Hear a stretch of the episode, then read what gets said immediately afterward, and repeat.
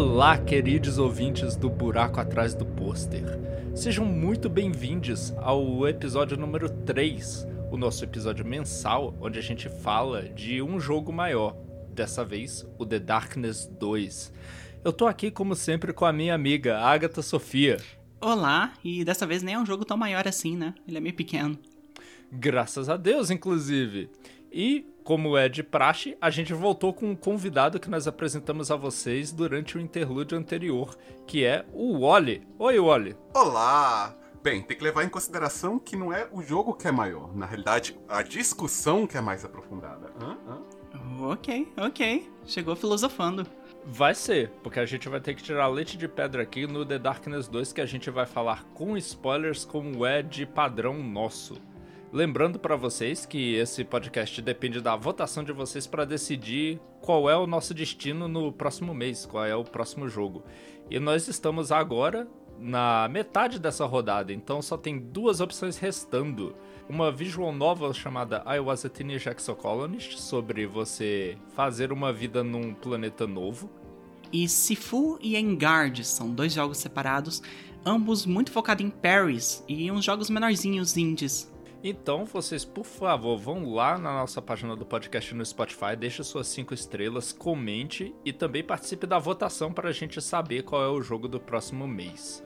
E o Oli, seja muito bem-vindo novamente. Quero perguntar para você se você tem algum jabá para fazer, onde o pessoal pode te encontrar na internet. Olha, gente, eu sou só um, uma pequena alma criativa em busca de conseguir alguma maneira de me expressar no mundo, mas apesar de, de fazer algumas atividades, sei lá, ser professor de dança, escrever alguns textos estranhos em lugares estranhos, eu não publico nada na internet, não. Então, muito obrigado por me chamar aqui novamente. Prazer estar aqui com vocês. Textos estranhos em lugares estranhos, se quiser fanfic. Pior que não é fanfic, eu tenho, eu tenho tentado exercitar um pouco. Por algum motivo, esses dias pra trás, eu me deparei com uns textos que eu escrevi no Facebook ou em alguma rede social mesmo passado eu gostei do meu estilo de uhum. escrita e eu também tenho tentado fazer alguns reviews de jogos mesmo. Por exemplo, eu joguei. Uh, comentei com vocês brevemente. Tinha jogado do Horizon primeiro, eu fiz um review também assim. Eu tô tentando meio que praticar a minha escrita mesmo. Não é nada muito sério. Caraca, olha, é o seguinte: você pratique isso e manda pra gente um áudio falando onde você tá publicando esse negócio.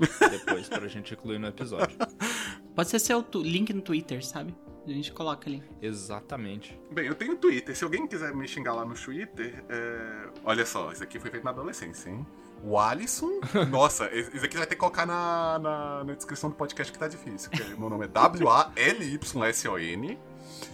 N de novo, Row. Então fica o Alisson Row. Esse cara é muito roqueiro, moleque. Ele é o próprio The Darkness. Nossa, eu tinha guardado isso pra depois, mas o, o Alisson, o Oli de 15 anos ia pirar nesse jogo. Caramba.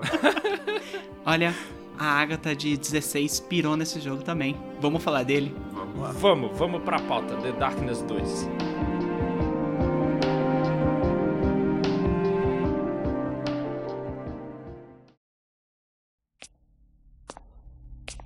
Okay, you know how this story starts. In the beginning, there wasn't shit. Literally, nothing but void and darkness. And that's how the darkness liked it. It wasn't until God decreed, turn on the lights, that things got nasty.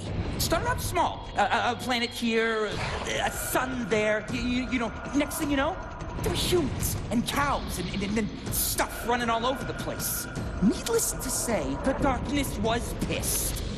From then till now, the darkness tore its way through the world, inhabiting one human host after another, each thinking that they were its master. But you can't own the darkness. The darkness owns you.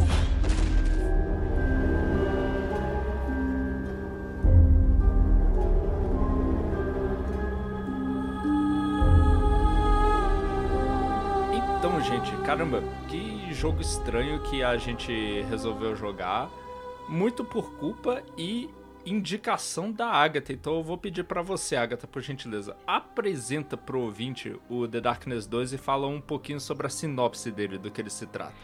É, primeiro quero pedir desculpas, mas quer dizer que o meu pagamento já foi, que eu comi sorvete de pistache lá, tá lá no Twitter. mas, que jogo estranho. Assim, The Darkness 2 é um jogo. É uma série que só tem dois jogos, o primeiro e o segundo. E ele era muito estranho porque ele tinha a premissa de e se a gente fizer um FPS que você tem quatro modos de atacar? Uma arma em cada mão e duas cobras nos seus ombros que você pode decepar os inimigos. E é um jogo muito estranho que ficou naquela época. Ele não teve remake, ele não teve continuação, não teve nada. O primeiro foi feito pela Starbreeze, talvez vocês conheçam, assim, os ouvintes conheçam, que é uma empresa que fez alguns FPS que era cults, né? E hoje em dia tá fazendo Payday, no caso. Mas o segundo jogo foi para outra empresa, foi para Digital Extremes e publicado pela 2K. Ele saiu em 2012 e a premissa basicamente é que você é o Jack Estocado. Estacado? Estocado? Estacado. A depender do momento do jogo. Exato. Ele, o mexicano, chefe da família de máfia italiana. Exato. E vocês vão ver assim que é entupido de estereótipo esse jogo. Entupido, entupido. Mas você é o líder dessa família de mafiosos que tá meio perdido na vida, meio que sem rumo, porque você já chegou no seu auge, você já é o chefão e faz tudo, e sair com gêmeas peitudas. Essa é a primeira cena do jogo. é verdade. Só que daí vocês são atacados e por uma máfia rival, o Jack a gente descobre que ele tem um poder chamado The Darkness, que é o poder da escuridão, e que ele estava se recusando a usar por todo esse tempo, né, no começo do primeiro jogo, e ele é forçado a voltar a usar para fazer vingança para quem atacou ele e a família dele. É, vocês têm algum histórico com a série? Vocês conheciam antes? O nome, pelo menos? Eu vou começar falando que eu não conhecia. Eu conheci a série, como já foi falado no interlúdio anterior, por sua culpa, porque Desculpa. eu não fazia ideia de que aquilo existia, eu não fazia ideia de que vinha de um universo dos quadrinhos, nem nada disso, que são quadrinhos da Image, né? Não são nem quadrinhos de verdade. quadrinhos de verdade! Ah, não! Vai vir fã de quadrinho bater na gente, João. Essa era a ideia, Agatha. É gerar, gerar audiência a partir da controvérsia. Tudo que eu descobri foi depois desse experimento que a gente fez de jogar o The Darkness 2 e eu entendo que você esteja muito decepcionada com o que o jogo é, que ele é muito, talvez, adolescente, muito infanto-juvenil, paradoxalmente, porque ele é um jogo muito violento. Uhum. Eu gostei, e tô muito animado para falar mais sobre a experiência que eu tive com The Darkness 2, que foi o único que eu joguei, né? E você, Wally, como foi a sua experiência? Eu gostei do jogo. Eu, eu preciso começar falando isso. Apesar do jogo, eu gostei do jogo. Apesar do jogo querer fazer você não gostar. Olha, eu vou dizer que eu tô no mesmo barco que o João, que eu não conhecia, nunca tinha ouvido falar no quadrinho. Conheci, o meu primeiro contato com The Darkness foi aquela história do nosso clube de jogos anterior. Eu gostaria de pontuar bem rapidamente aqui, por conta do, daquele clube de jogos anterior, eu cheguei a jogar um pouco do The Darkness 1. Se você, jogou, se você ouvinte, já jogou o primeiro The Darkness e você tem opiniões fortes sobre o jogo, me perdoa mas eu não consigo entender como as pessoas é, gostaram do primeiro jogo. O primeiro jogo, para mim, ele tem uma mecânica muito truncada, é muito ruim atirar naquele jogo, meu Deus do céu. E a fantasia de poder, até onde eu joguei, ela é muito mal realizada. A primeira coisa que. Eu juro para você, Agatha, a primeira coisa que eu tive ao começar a jogar esse jogo e passar pelaquela é, cena em que você começa o jogo, tá no encontro com as gêmeas, as gêmeas morrem de uma maneira super escrota, como você vai no restaurante tendo que ser arrastado pelo seu é, capanga, porque suas pernas estão toda é, ferradas com, com o carro que atropelou você e você tá atirando. Só aquilo já me vendeu o jogo em comparação com o primeiro, porque atirar Caraca. nesse jogo é muito mais prazeroso para mim do que no, no, no primeiro. E além disso, ele realiza a sensação, a, a, fantasia de você ser um monstro, de você ser a escuridão. Sim. Muito melhor para mim do que no, no, no, primeiro jogo. O primeiro jogo ele é muito burocrático, ele é muito. Ele é muito feio. O João ele fez uma observação dele ser bonito em off, mas eu não sei se eu concordo muito com isso, não. Mas isso deixa pra lá. Esse é meu contato com The Darkness. Eu estou muito satisfeito de ter jogado o segundo, especialmente depois de ter vindo de duas horas do primeiro. Pois é. Você viu um pouco do primeiro, né, João? Ah, eu vi, porque depois que eu terminei o segundo jogo, né, eu tive a curiosidade de ver no YouTube um resumo não só do primeiro e do segundo jogo, né, mas dos quadrinhos que os inspiraram. E devo dizer que eu achei o primeiro jogo pelo menos um pouquinho interessante, só vendo. Ele tinha uma direção artística completamente diferente, que enquanto o segundo jogo adota uma estética baseada em quadrinhos, não é exatamente a mesma estética dos quadrinhos do The Darkness, mas é uma estética de gibi, meio cel shading, é, sabe? Ele me lembra Wolf Among Us. É verdade, lembra alguma coisa assim mesmo. Que envelhece melhor O primeiro jogo é um pouquinho mais fotorrealista. O Jack, por Uhum. exemplo, ele é um homem de cabelo longo. O cabelo dele no primeiro jogo tá obedecendo física lá, todo se movendo daquele jeito bem PS3, sabe? E eu via em algumas das sessões de gameplay que o youtuber mostrava o jogo funcionando e vendo, ah, tem mais objetos de física, os inimigos agem como ragdoll, eles têm animações mais complexas, coisa e tal, e eu fiquei, uou! Isso aqui é bem melhor que o segundo, porque ele é tão diferente. E foi aí que eu descobri todo o lance que você já explicou na introdução, Agatha, do fato de terem sido du duas equipes de desenvolvimento, dois estúdios de desenvolvimento completamente diferentes que fizeram os jogos e tal, e por isso não tem tanto essa continuidade da direção artística, sabe? Eles se tornaram dois jogos bem diferentes com apenas a premissa parecida, né? De ser É. o jogo de tiro com quatro braços. De ser o jogo Edge the Game. Sim, ele é muito Ed. Muito Ed. Mas eu acho que, se eu não me engano, pesquisando, é, o escritor da história é o único que se manteve entre as duas equipes. Isso. Ele voltou pra escrever a história do segundo. Eu quero trazer uma curiosidade pra vocês, eu não sei se vocês viram. é, A produtora do jogo é a Digital Extremes, né? Vocês sabem que outro jogo de sucesso que eles fizeram? Oh, meu Deus. Eu não sei. Eu não sei se vocês conhecem um jogo chamado Warframe, se vocês já jogaram, mas Meu Deus! Caraca, é eles? É Warframe? eu Meu de Deus! sacanagem. Caraca! Eles estão bem, né? Mas eu não esperava essa reviravolta. Cacete. Nem eu. Tome. Caramba, eu.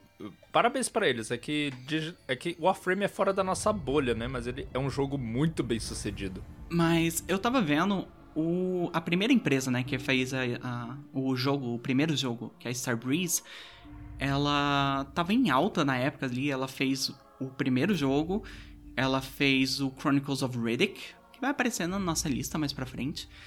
E daí ela foi pega pra fazer. Ela foi pega pra fazer o Syndicate e parece que foi um, um negócio tão traumático. E porque o jogo não foi bem, que daí meio que separou uns times. Sete pessoas da Starbreeze saíram e formaram a Máquina Games, eu acho. Que eles fizeram depois o Wolfenstein, né? Que foi pra ZeniMax e tudo mais. Os novos Wolfenstein. Uhum. Aqueles bem narrativos e tudo mais, né? Sim. Mas dá pra ver muito, assim, que, tipo, a pegada dessas empresas, do que eles começaram lá atrás e foi continuado The Darkness 2, é fazer FPS que tenham elementos diferentes, sabe? Quase o que a gente chamaria hoje em dia de boomer shooter. É, ele tem muitos desses elementos. É, que eu diria até que se o Boomer Shooter tá fazendo uma homenagem a como os jogos de tiro eram no início da década de 90, talvez esses jogos que eles estão fazendo estão tentando resgatar uma nostalgia de jogos de tiro mais pra frente, um pouquinho do final dos anos 2000. E assim, só pra dar um contexto maior, é uma curiosidade aqui, o The Darkness foi baseado num quadrinho, e vocês sabem, ele é spin-off de uma série famosa, vocês sabem qual? Eu, eu só sei porque eu vi o vídeo. Eu só sei porque eu vi a pauta. Ah, droga. Witchblade. Witchblade. Que a única coisa que eu sei desse quadrinho é por causa que ele tem, tipo. A, todas as capas dele são mulher gostosa com só o biquíni de peito tapado.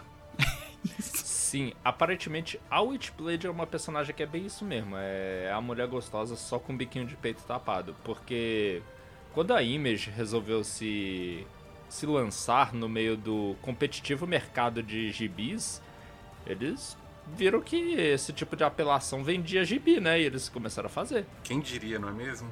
Eu acho engraçado, assim, porque vai ser uma crítica que a gente vai fazer, ou The Darkness 2, pelo menos eu vou fazer, porque esse jogo é muito edgy.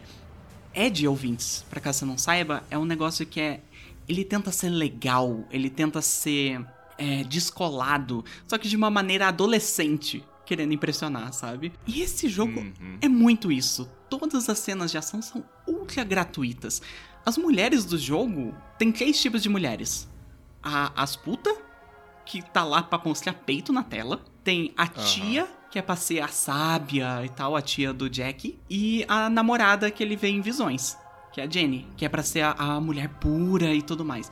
E é um troféu, né? Ela não tem. É extremamente é... misógino, assim. Eu até coloquei na minha própria observação, desculpa te cortar, tá bem rapidinho, porque eu, eu coloquei Edge the Game, o jogo também poderia se chamar fetichização e objetificação the game, porque é o tempo todo isso que você tá falando. É incrível, é incrível. Eu não sei se vocês chegaram a reparar na mulher é, queimando um pouquinho de pauta na mulher que fica pendurada. Sim, coitada, ela não fez Sim, nada. Nada. Ela tava tentando te ajudar. Nossa senhora, gente. Eu, esse pessoal deve ter sido muito feliz enquanto fazia esse jogo, viu? Não é querendo falar nada, não. É, gente. É, foi exatamente disso que eu tava falando quando eu citei em vários interlúdios anteriores e também agora no início que esse jogo precisa de umas concessões pra época. Que é assim, ele tá fazendo esse negócio do Ed, que é tentar fazer uma história madura, que isso aqui não é gibi pra criança não, viu?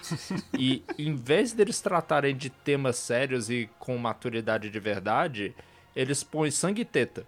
Exato. E assim, até pra época eu acho que já tinha passado um pouco, porque eles estavam em 2012. Eu acho que já tava um pouco assim, tipo, nossa, isso, sabe? Eu lembro que na mesma época saiu Dishonored também, e Dishonored tem uns problemas bem parecidos nesse quesito. O que eu ia falar é que, apesar de todo esse edge que esse jogo tem, os quadrinhos parecem ser mais. Eu olhando assim, os quadrinhos são de dos anos 90, se eu não me engano, o próprio quadrinho do The Darkness é de 96. E tem umas republicações hoje em dia, mas o lendo os plot points da história, ele era pra ser muito mais edge. Tem umas coisas assim que é tipo, nossa, isso aqui é meio criminoso, sabe? Tem, realmente. E o jogo, eu acho que por não, não precisar ou não poder é, colocar Witchblade na história e tudo mais, eu acho que deixou ele um pouco mais conciso e deixou uma história um pouco mais pessoal. Então, eu aprecio, vendo em contraste com o quadrinho, eu aprecio que ele é menos edge do que ele poderia ser. É, realmente. Ele é muito produto da sua época nesse sentido. Meu Deus, na pequena introdução que o youtuber que eu vi fez sobre o jogo e sobre os gibis que o inspiraram, ele falou detalhes engraçados que eu tenho que citar aqui, do tipo, Jack mora num, num prédio no 69 andar. Ai, hum. Ai, meu Deus. Tem, tem um quadrinho que ele destaca que é muito engraçado, que é literalmente o personagem falando a frase nós precisamos impedir Jack estacado de transar. Nossa! Porque eu não vou nem explicar o contexto desse negócio, mas não é isso precisa. aí. Contexto era, precisa? Era sexo nudez gratuita o tempo inteiro. Eu vou, eu vou trazer esse quadro de novo lá pra frente quando a gente estiver falando da história para destacar algumas das diferenças que a história tem no The Darkness 2 com relação à mitologia que ficou estabelecida nos quadrinhos. É, que bom que, que se separou deles, porque esses quadrinhos são muito produto da sua época. E mais um detalhe que eu sei que aconteceu, mas eu não fiz nenhuma pesquisa sobre, que esse quadrinho sofreu uma ressurreição, o The Darkness em específico, em específico porque o Witchblade era o original, mas The Darkness uh, virou um spin-off, virou a própria publicação, né? Uhum. Eles fizeram uma, uma reimaginação do The Darkness começando em 2019. Eu não sei como é que ele estaria com acessibilidade de hoje em dia. Eu fico imaginando que ainda dá para contar uma boa história nessa, nesse arcabouço, sabe? Mas eles é. iam ter que mudar muito o estilo. E, assim, e é por isso que eu aprecio um pouco mais o jogo, por causa que eu consigo ver. Eles falharam. Eles com certeza falharam, mas eu consigo ver eles tentando colocar um pouco de coração sabe? Um pouco de personalidade, um pouquinho de pausa, respiro entre o FPS louco que é de você dando tiro e cortando pessoas ao meio. Eles tentam colocar um pouquinho de um desenvolvimento de personagem até no Jack. Eles falham muitas vezes, não é bom, mas eu consigo ver que eles tentaram, sabe? Eu acho que eles, eles foram bem mais sucedidos com isso, inclusive, é, nos momentos de load entre uma fase e outra, porque esse jogo, tanto quanto no primeiro, tem é, com frequência situações onde tá o foco no Jack numa sala escura, ele tá sentado numa cadeira com a arma na mão e ele tá fazendo algum monólogo, contando alguma história dele, ou, ou dele com a Jenny, ou do que, que ele tá indo fazer, né? E esses momentos de exposições, que não costumam ser muito grandes, mas pelo menos eu, não sei a, a sensação, a opinião de vocês, é, eu, eu, sempre gostei bastante deles. Eles sempre foram coisas. É, começo, meio e fim ali. E que davam alguma luz ao, ao personagem, davam um pouco mais de característica do que simplesmente eu sou as trevas. Sim. Assim, ainda é Ed, mas ele fala um pouco do passado dele, né? Ele fala como é que ele sofria bullying e tal. Mas é, pelo menos dá um pouquinho de personalidade a mais do que só, tipo, eu sou um Batman sem copyright. ele já fez um crossover com o Batman, inclusive. Meu Deus, Ai, do, meu céu, Deus do céu. Mas eu queria entrar na parte de gameplay. O que, que vocês acharam quando Bora. vocês pegaram no controle e naquela primeira cena ali começaram a atirar, começaram. Principalmente quando você pega o The Darkness, né? Vem as cobras. O que, que vocês acharam? Bom, no início do jogo, eu primeiramente peguei o controle da forma certa e botei meu dedo indicador no R2 e no L2. Ah, não, lá vem. Aí eu comecei a atirar como first person shooter normal e dizendo é isso aí, é bem essa época desse jeito. E aí ele introduz a grande sacada deles que é os braços da escuridão.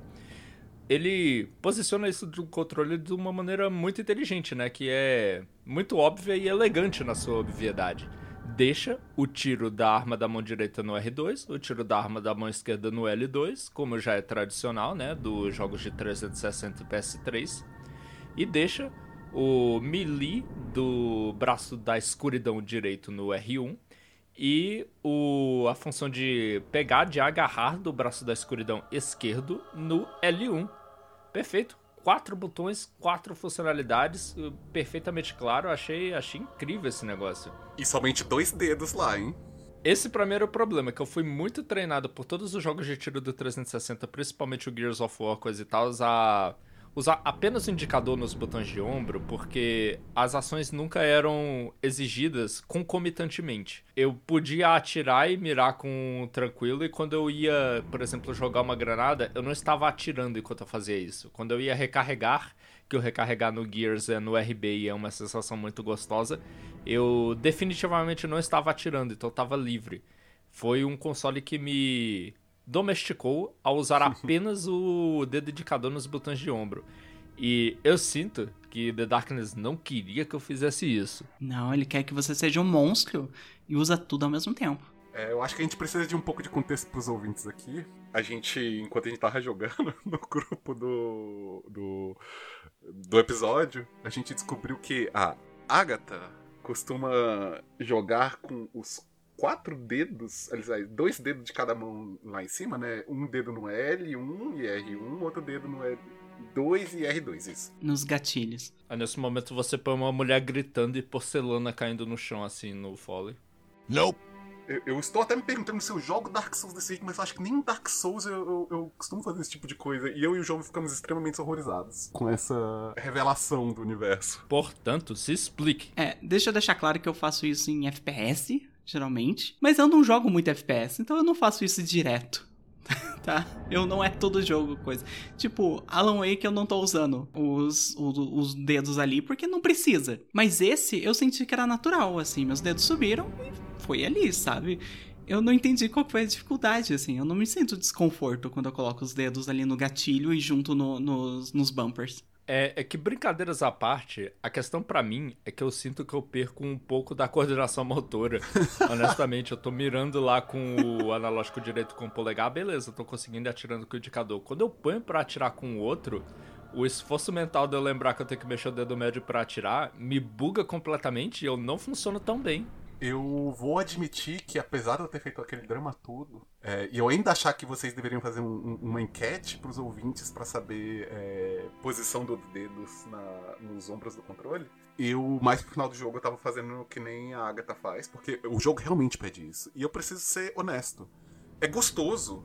É, atirar nesse Sim. jogo é, é bom, é legal, mas a complementação dos tentáculos de escuridão que você tem, que nem o João disse, com, que é o, os ataques e os agarrões, é muito gostoso. Você fazer a ação de você tá atirando, mas aí, sei lá, a, su, o, a sua arma acabou a munição, aí você troca para bater no, no, cara com, com o tentáculo, aí joga ele pra cima, aí agarra, aí faz um fatality nele no, no meio da, da, batalha, aí volta pra munição, aí troca, faz é, duas armas ao mesmo tempo. É, ficar nesse, nessa trocação de, de ações de ataque é um momento a momento gostoso do jogo. Isso eu tenho que falar que foi um ponto muito positivo e que já me surpreendeu de imediato quando eu acostumei com o jogo é, dando essas possibilidades, né? Inclusive com, com os upgrades que vêm em sequência. Sim. E, tipo assim, é um jogo que requer que você se acostume a ele. Eu não posso negar isso, assim. Ele tem um jeito específico de se jogar, ele quer que você use as quatro mãos ali, entre aspas, que você tem ao mesmo tempo. Você tem que se adaptar a ele, né? Ele não, ele não te dá concessões. E, mas eu acho que quando você se adapta, é tão gostoso, sabe? E eu acho que foi o único jogo. Sei lá, eu não joguei Prototype, por exemplo. Mas é um jogo que você se sente poderoso, sabe? Você chega na sala, tem um monte de inimigo e você sai fatiando eles ao meio, hum, cor, hum. comendo o coração de cada um, pegando e tacando um buraco negro. Enquanto isso, você tá com uma arma em cada mão que pode ser diferente. Não é a mesma arma, não é um dois tiros igual. Você tem que apertar os botões diferentes para dar dois tiros com cada uma, assim. E você se sente muito capaz, sabe? E eu acho que até jogos da mesma época, como BioShock e Dishonored, BioShock até antes, né? Eles dão poderes, são FPS que te dão poderes, mas eu não sinto que eu sou tão poderosa nesses jogos quanto eu sinto em The Darkness. Botão de agachar, vocês repararam que existe um botão de agachar no jogo? Ah, é o mesmo botão de control. Por, que, por que, que você agacha nesse jogo? Tipo, sendo que o divertido dele é ir pra frente e, e causar o caos na, no campo de batalha. De, deixa eu falar que, devido à minha limitação, eu não tava conseguindo jogar muito direito e eu meio que às vezes jogava como um cover shooter agachando assim. Ah, não, João. não, demorou muito para eu entender a maneira como o jogo queria para ela conseguir funcionar para mim. Quando funcionou lá para os capítulos finais, realmente muito legal. Foi exatamente essa, essa sensação que vocês descreveram. Mas nos primeiros capítulos o negócio foi difícil. E é uma sensação que eu acho que eu compararia, só consegui encontrar uma comparação com os God of War do PlayStation 2. Justo. Honestamente, de chegar lá na sala e fazer, fazer a limpa de víscera, sabe? Só, só nesse sentido mesmo, não, não é muito mais parecido em nenhum outro aspecto, não. Mas você gostou do gameplay, João? Eu gostei, no final eu consegui gostar, porque eu, como eu tinha limitação, me vi obrigado muito a usar os upgrades, principalmente o Swarm. Gostei pra caralho do Swarm, usava ele o tempo inteiro e tal. E também era obrigado a trocar de arma o tempo todo, sabe? Eu usava bastante mais o tiro porque eu podia me concentrar numa coisa só, era mais simples pro meu cérebro limitado, meu cérebro liso. Aí eu toda hora tava pegando arma do chão e trocando, e avançando nos inimigos, ganhando mais confiança conforme o jogo passava, sabe? Ele foi ficando mais legal conforme o tempo passava. Realmente, o gameplay é um destaque, mesmo que eu tenha achado meio difícil de me acostumar. Claro que ele tem uns erros, sabe? Mas é isso aí. E você tá até me dando um gancho pra uma pergunta que eu tinha, porque. É, o sistema de upgrade desse jogo, ele tem. Assim, toda vez que você vai matando inimigo, vai completando tarefas, vai achando relíquias, que esse jogo você também tem um pouco de coletar relíquias escondidas em cada fase, né? Você vai ganhando experiência. Uhum.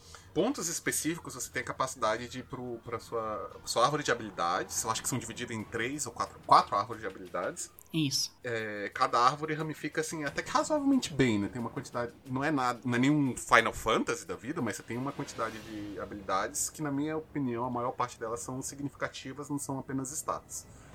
É, uhum. Ou status que você não percebe a mudança, né? E ao finalizar o jogo, eu reparei que eu tinha o quê? Uns 60% das habilidades. Eu joguei numa dificuldade menor e, se eu não me engano, o jogo balanceia a quantidade de experiência para a dificuldade que, que, você tá, né? Então não cheguei, eu cheguei longe de, de completar ela.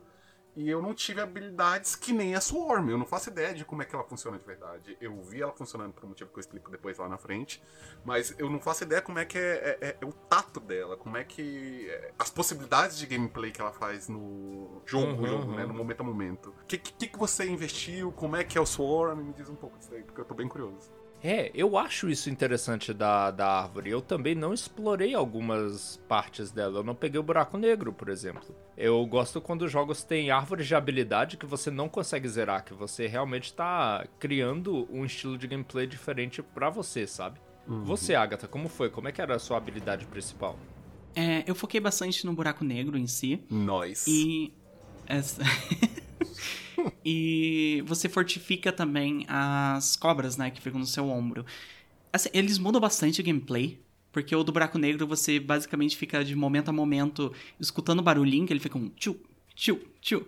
E daí você reconhece, não, algum inimigo caiu um buraco negro, que em vez de cair o coração, caiu o buraco negro. É, e daí você tem que sair correndo, caçando em qual corpo tá o buraco negro, pega ele, taca nos inimigos.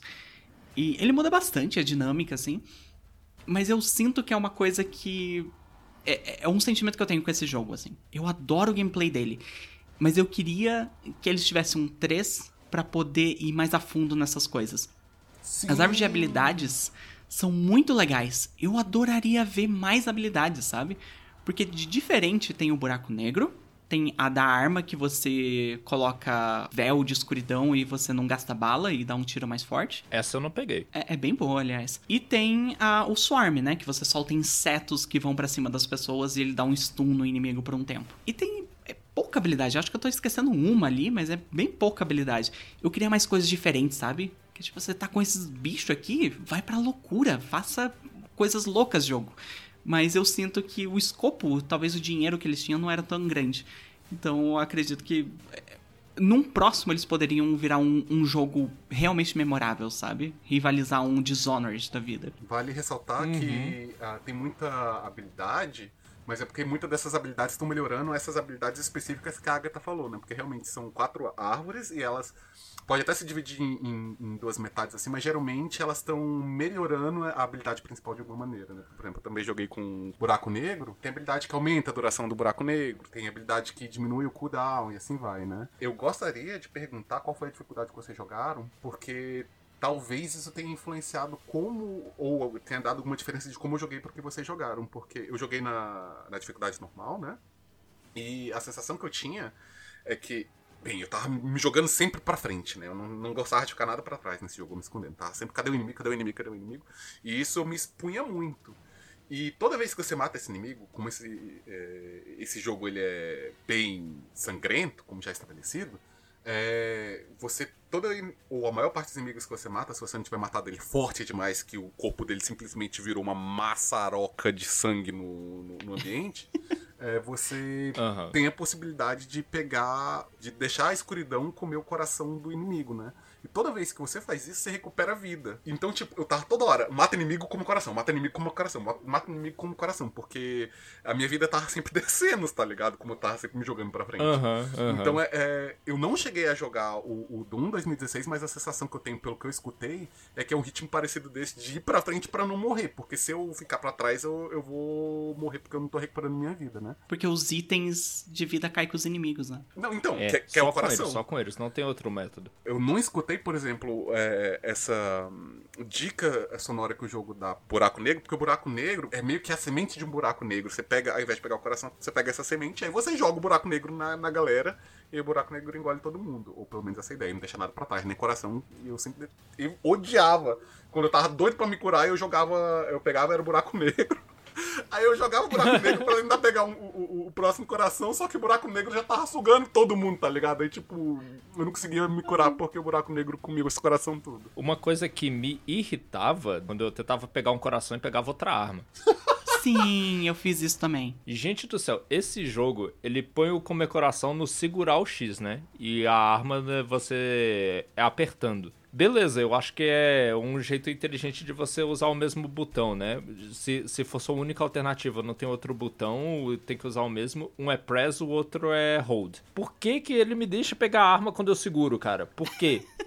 Eu tô, eu tô apertando outro botão. É outra coisa. Eu quero outra coisa. Não, não. Caraca, jogo, porra. É eu, eu, tinha problema às vezes que eu queria pegar o coração e eu pegava o corpo. Eu ficava carregando o corpo e falei, porra, não quero o corpo. Taca aí pra longe, assim. Que você tem a posição de pegar as coisas do ambiente pra arremessar, né? Por que, que você não pega o cadáver do seu oponente pra atacar nos oponentes? Sim. É isso aí, realmente é ótimo. Nossa, o momento é um momento do gameplay bem legal. Eu acho, na verdade, que dentre as habilidades das árvores, elas são bem variadas. O que o jogo peca mais é na variedade de inimigos e situações. Isso podia ter mais, sabe? Eu acho que eu usaria mais as habilidades variadas se eu tivesse mais inimigos para ter que usar elas, né? Usar soluções diferentes para inimigos diferentes. Sim. Voltando a uma pergunta que o Oli fez lá atrás, o Swarm para mim ele era bem simples, era uma arma de respiro.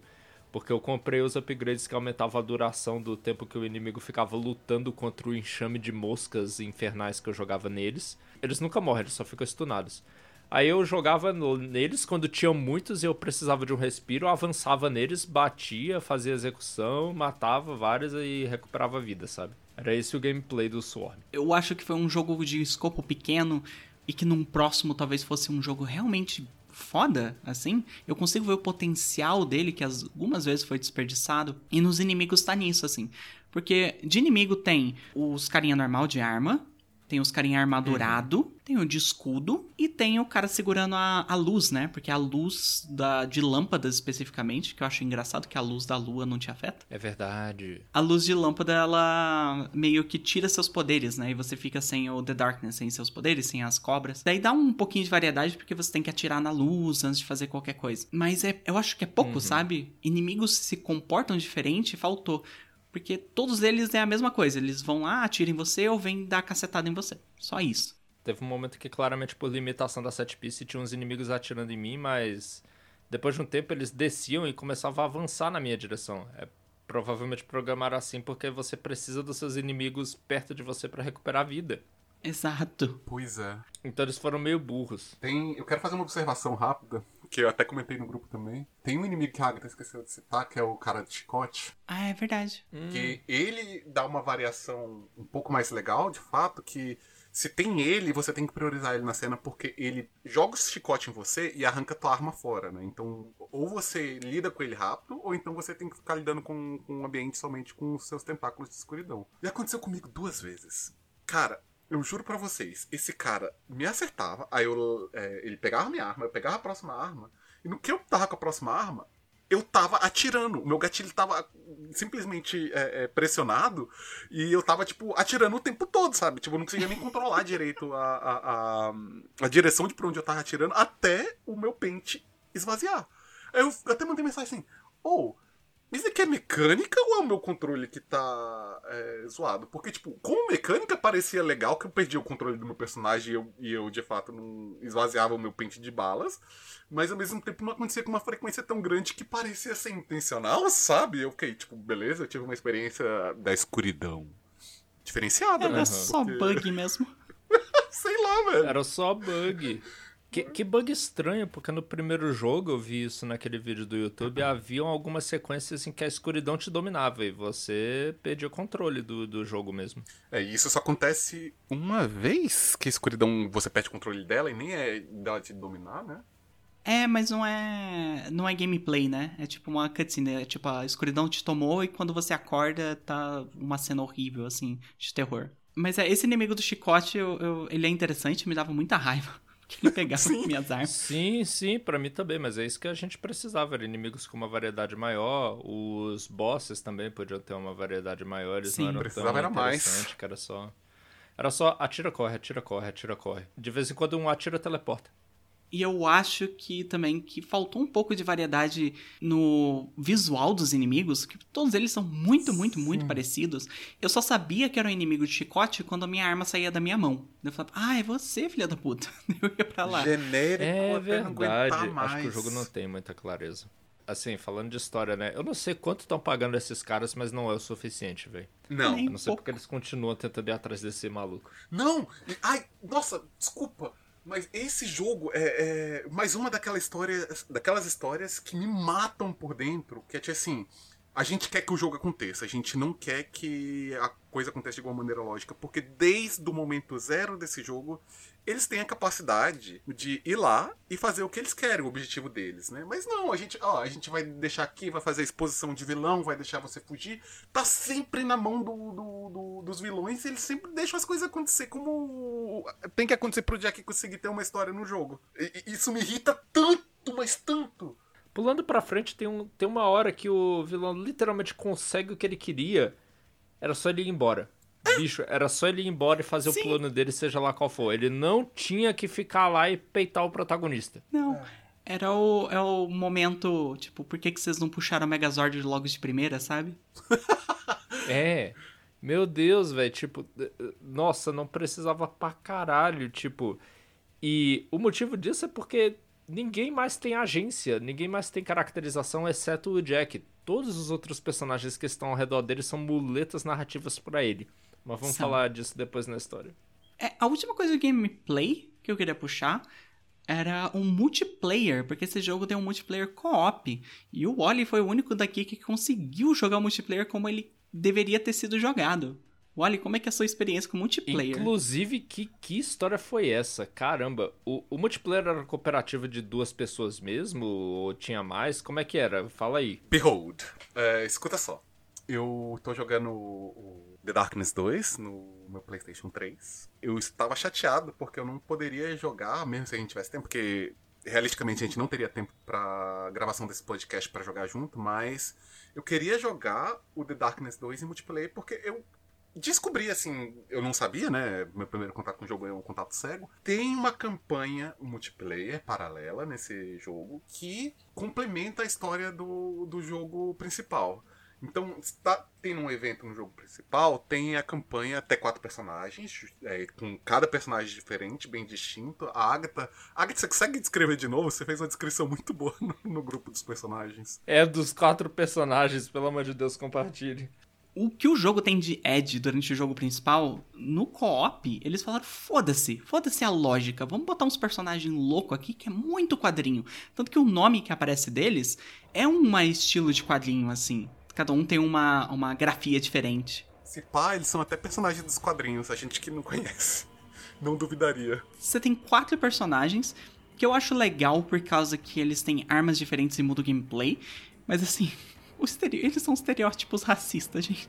É Tipo assim, um deles é um Fala do estereótipo! É assim, o primeiro deles é um, é um cara japonês careca de barbichinha que é tipo, ah, eu tenho essa espada. E ele com super sotaque, todos eles têm super sotaque. Eu tenho essa espada aqui que eu preciso alimentar todo dia, por causa que eu tenho que, é vindo de um imperador e não sei o que, porque senão a The Darkness nos- me toma, mas eu tenho a honra pra seguir, sabe? É tipo, é muito estereótipo. O segundo Incrível! é um homem negro, assim, vestido como se fosse uma pessoa espiritual, assim, vestindo uns pano branco, uma barba Um branca. xamã. que todos os poderes dele é ligado a voodoo. Assim, tipo, é, puta E assim, que pariu. entre aspas, tá? É, é aquele arquétipo do negro místico, literalmente. Isso. E daí tem o escocês beberrão, que só sabe beber. Literalmente isso, todas as coisas que ele fala é sobre bebida. Ele fala sobre golfe. Até aí eu já não sei, eu não lembro. E daí tem a israelita, que é super bélica e militar, que ela é toda centrada e faz as coisas, sabe? Que, né? Porra, Israel aí praticando genocídio. É, realmente. Que é tipo assim, é quadrinhos dos anos 2000. É puro quadrinho dos anos 2000 esses personagens. Gente, mas eu não vi nenhuma menção a esses bonecos durante o vídeo lá, quando ele falou dos gibis. Eu acho que talvez eles foram invenção da Digital Extremes. Não, e é tipo assim, na campanha principal não existe menção deles. Não existe. É, eles não fazem sentido com a mitologia, não fazem sentido. A Darkness é hereditária, não tinha como ter Darkness em outras pessoas. É, em teoria eles têm itens amaldiçoados, mas tipo, é só pra você jogar. Ah, entendi. É exatamente esse o que deles. É, na campanha multiplayer, você pode jogar é, sozinho, né? É, apesar de ser multiplayer, você não é obrigado a jogar. Se você não tiver amigos, né? Se você. é, tururu. Por mais que se você não tiver amigos é, e você puder jogar sozinho, o jogo ele não rebalanceia a quantidade de inimigos, sabe? Fica meio chato, tá ligado? É, mas você pode, você pode. Aí o que, que eu fiz? Eu com meu PlayStation 3, eu fui falei, beleza, tem esses quatro personagens diferentes, eles criam um contexto lá que esses caras trabalham pro, pro Jack, é, eles vão estar na história paralela dando suporte à, à história principal. Meio que queimando um pouco da pauta da história, bem do começo da história, é, você solta a escuridão, é, que é uma coisa que você não queria fazer, você tava controlando muito tempo porque você foi atacado, aí sem a escuridão você Sua namorada morreu, né? Ah, isso, mas isso é a história do, do, primeiro jogo ainda, né? E aí, é, quando você é, solta a escuridão e volta pra sua mansão, você dá uma ordem pros seus capangas pra achar um tal de Johnny Powell em algum lugar. No jogo, você manda isso, vai fazer uma missão, quando você volta, o cara tá lá. A primeira missão do modo multiplayer é você indo buscar esse cara. Então, é, ele meio que vai complementando esse tipo de coisa, tá ligado? E o que, que aconteceu comigo? Que, que, que, eu acho que é o mais importante disso aqui. É, olha, o, o jogo é legal de jogar. Cada um desses personagens tem uma parte da, de uma das de uns galhos das árvores do, do Jack, né, da habilidade. E eles também têm algumas habilidades próprias. É, muitas das habilidades, inclusive, são tipo é, de área de efeito, que se tem algum outro personagem próximo, você dá algum bônus para ele. Uhum. É, e, e, aí, eu fui jogando essa campanha, eu peguei a, a Shoshana, que é essa israelita militar, porque eu pensei assim, pô, é, olha esse jogo, eu já tinha zerado, né? Falei, vamos ver como é que é a representação de uma personagem feminina nesse jogo aqui, né? Ai, meu Deus. Bem, foi menos problemática do que o restante.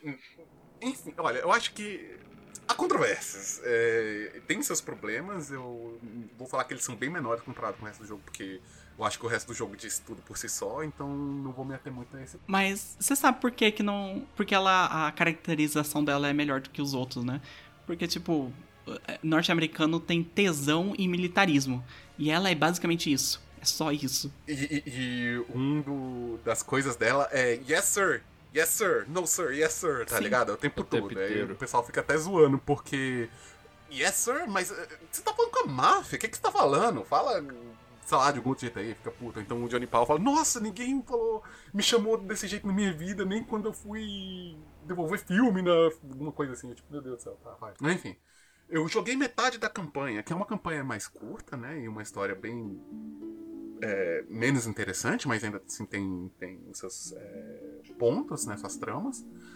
Eu joguei metade dessa campanha sozinho, e na segunda metade, eu juro, na, na, no começo da segunda metade, chegou uma alma para jogar esse jogo no PlayStation 3, no jogo de 2012, Caralho. comigo online. Cara, eu tirei foto, porque eu, eu não acreditei. Eu não acreditei em pleno 2023 eu jogando um PlayStation 3 online contra pessoa num jogo morto. Tipo, foi sensacional.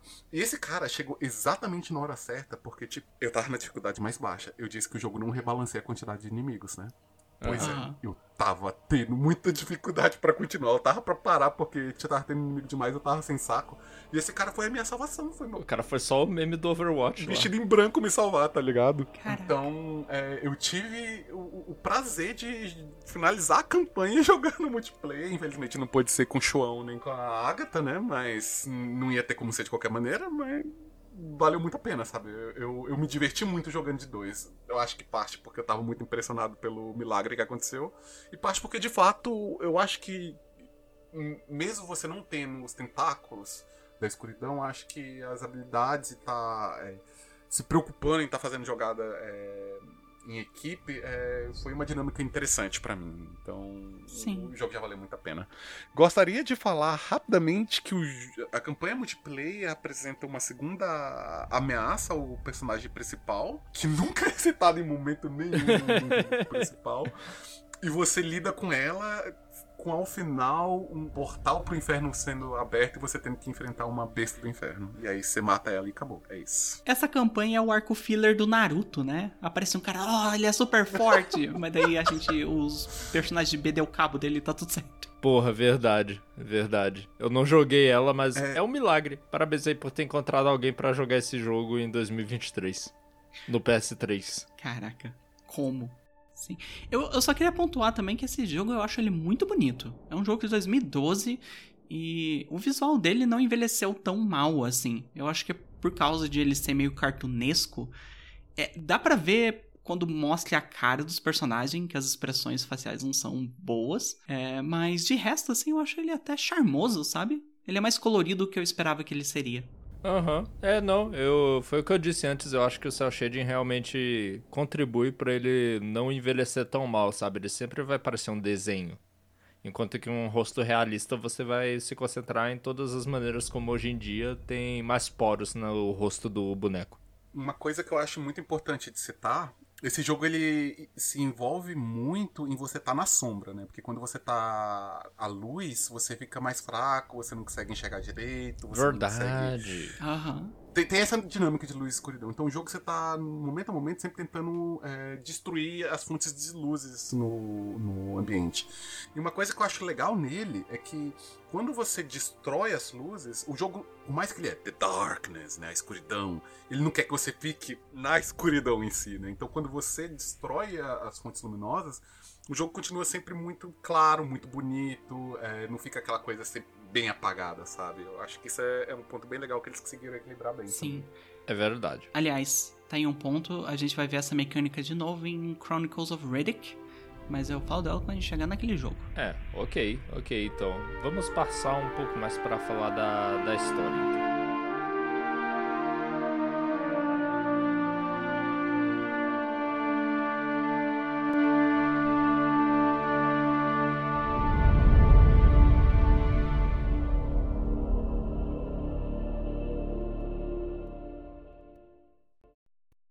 Right around the time he died, my father said to me, he said, Jackie, you can't outrun your fate, but you sure as hell gotta try. I didn't really know what he meant back then. See, there was something inside me. Something terrible. Waiting to get out. And when it did, it made me watch the only thing I ever cared about. Get her brains blown out right in front of me. Then it gave me the power to make things right. The kind of stuff you only see in your worst nightmares. The killing only made it stronger. Harder to control. Eventually, I found a way to bury it.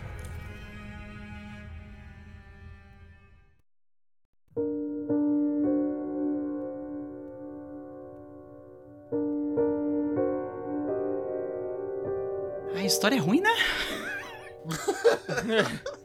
É, a história não é boa, realmente. Quando você conta ela no momento a momento, ela não, não, não te marca, sabe? Uma pergunta que eu sempre saio de toda a história pensando é: nossa, mas quais são os personagens mais marcantes e tal? E além de uns momentos engraçadinhos, é, The Darkness não, não tem personagens muito marcantes, né? Como assim você não achou marcante o guarda que só fala hum? Ah, é o Chifre, o Chifre é incrível, perdão. Como assim você não achou marcante o, a dupla de amigos que só falam sobre piadas de, de pênis e buceta? Como assim? Nossa, de rocha. meu Deus do céu. São, são os mesmos que tu pega te xingando o tempo inteiro? Não, não, esses são outros. Ah, não- caralho!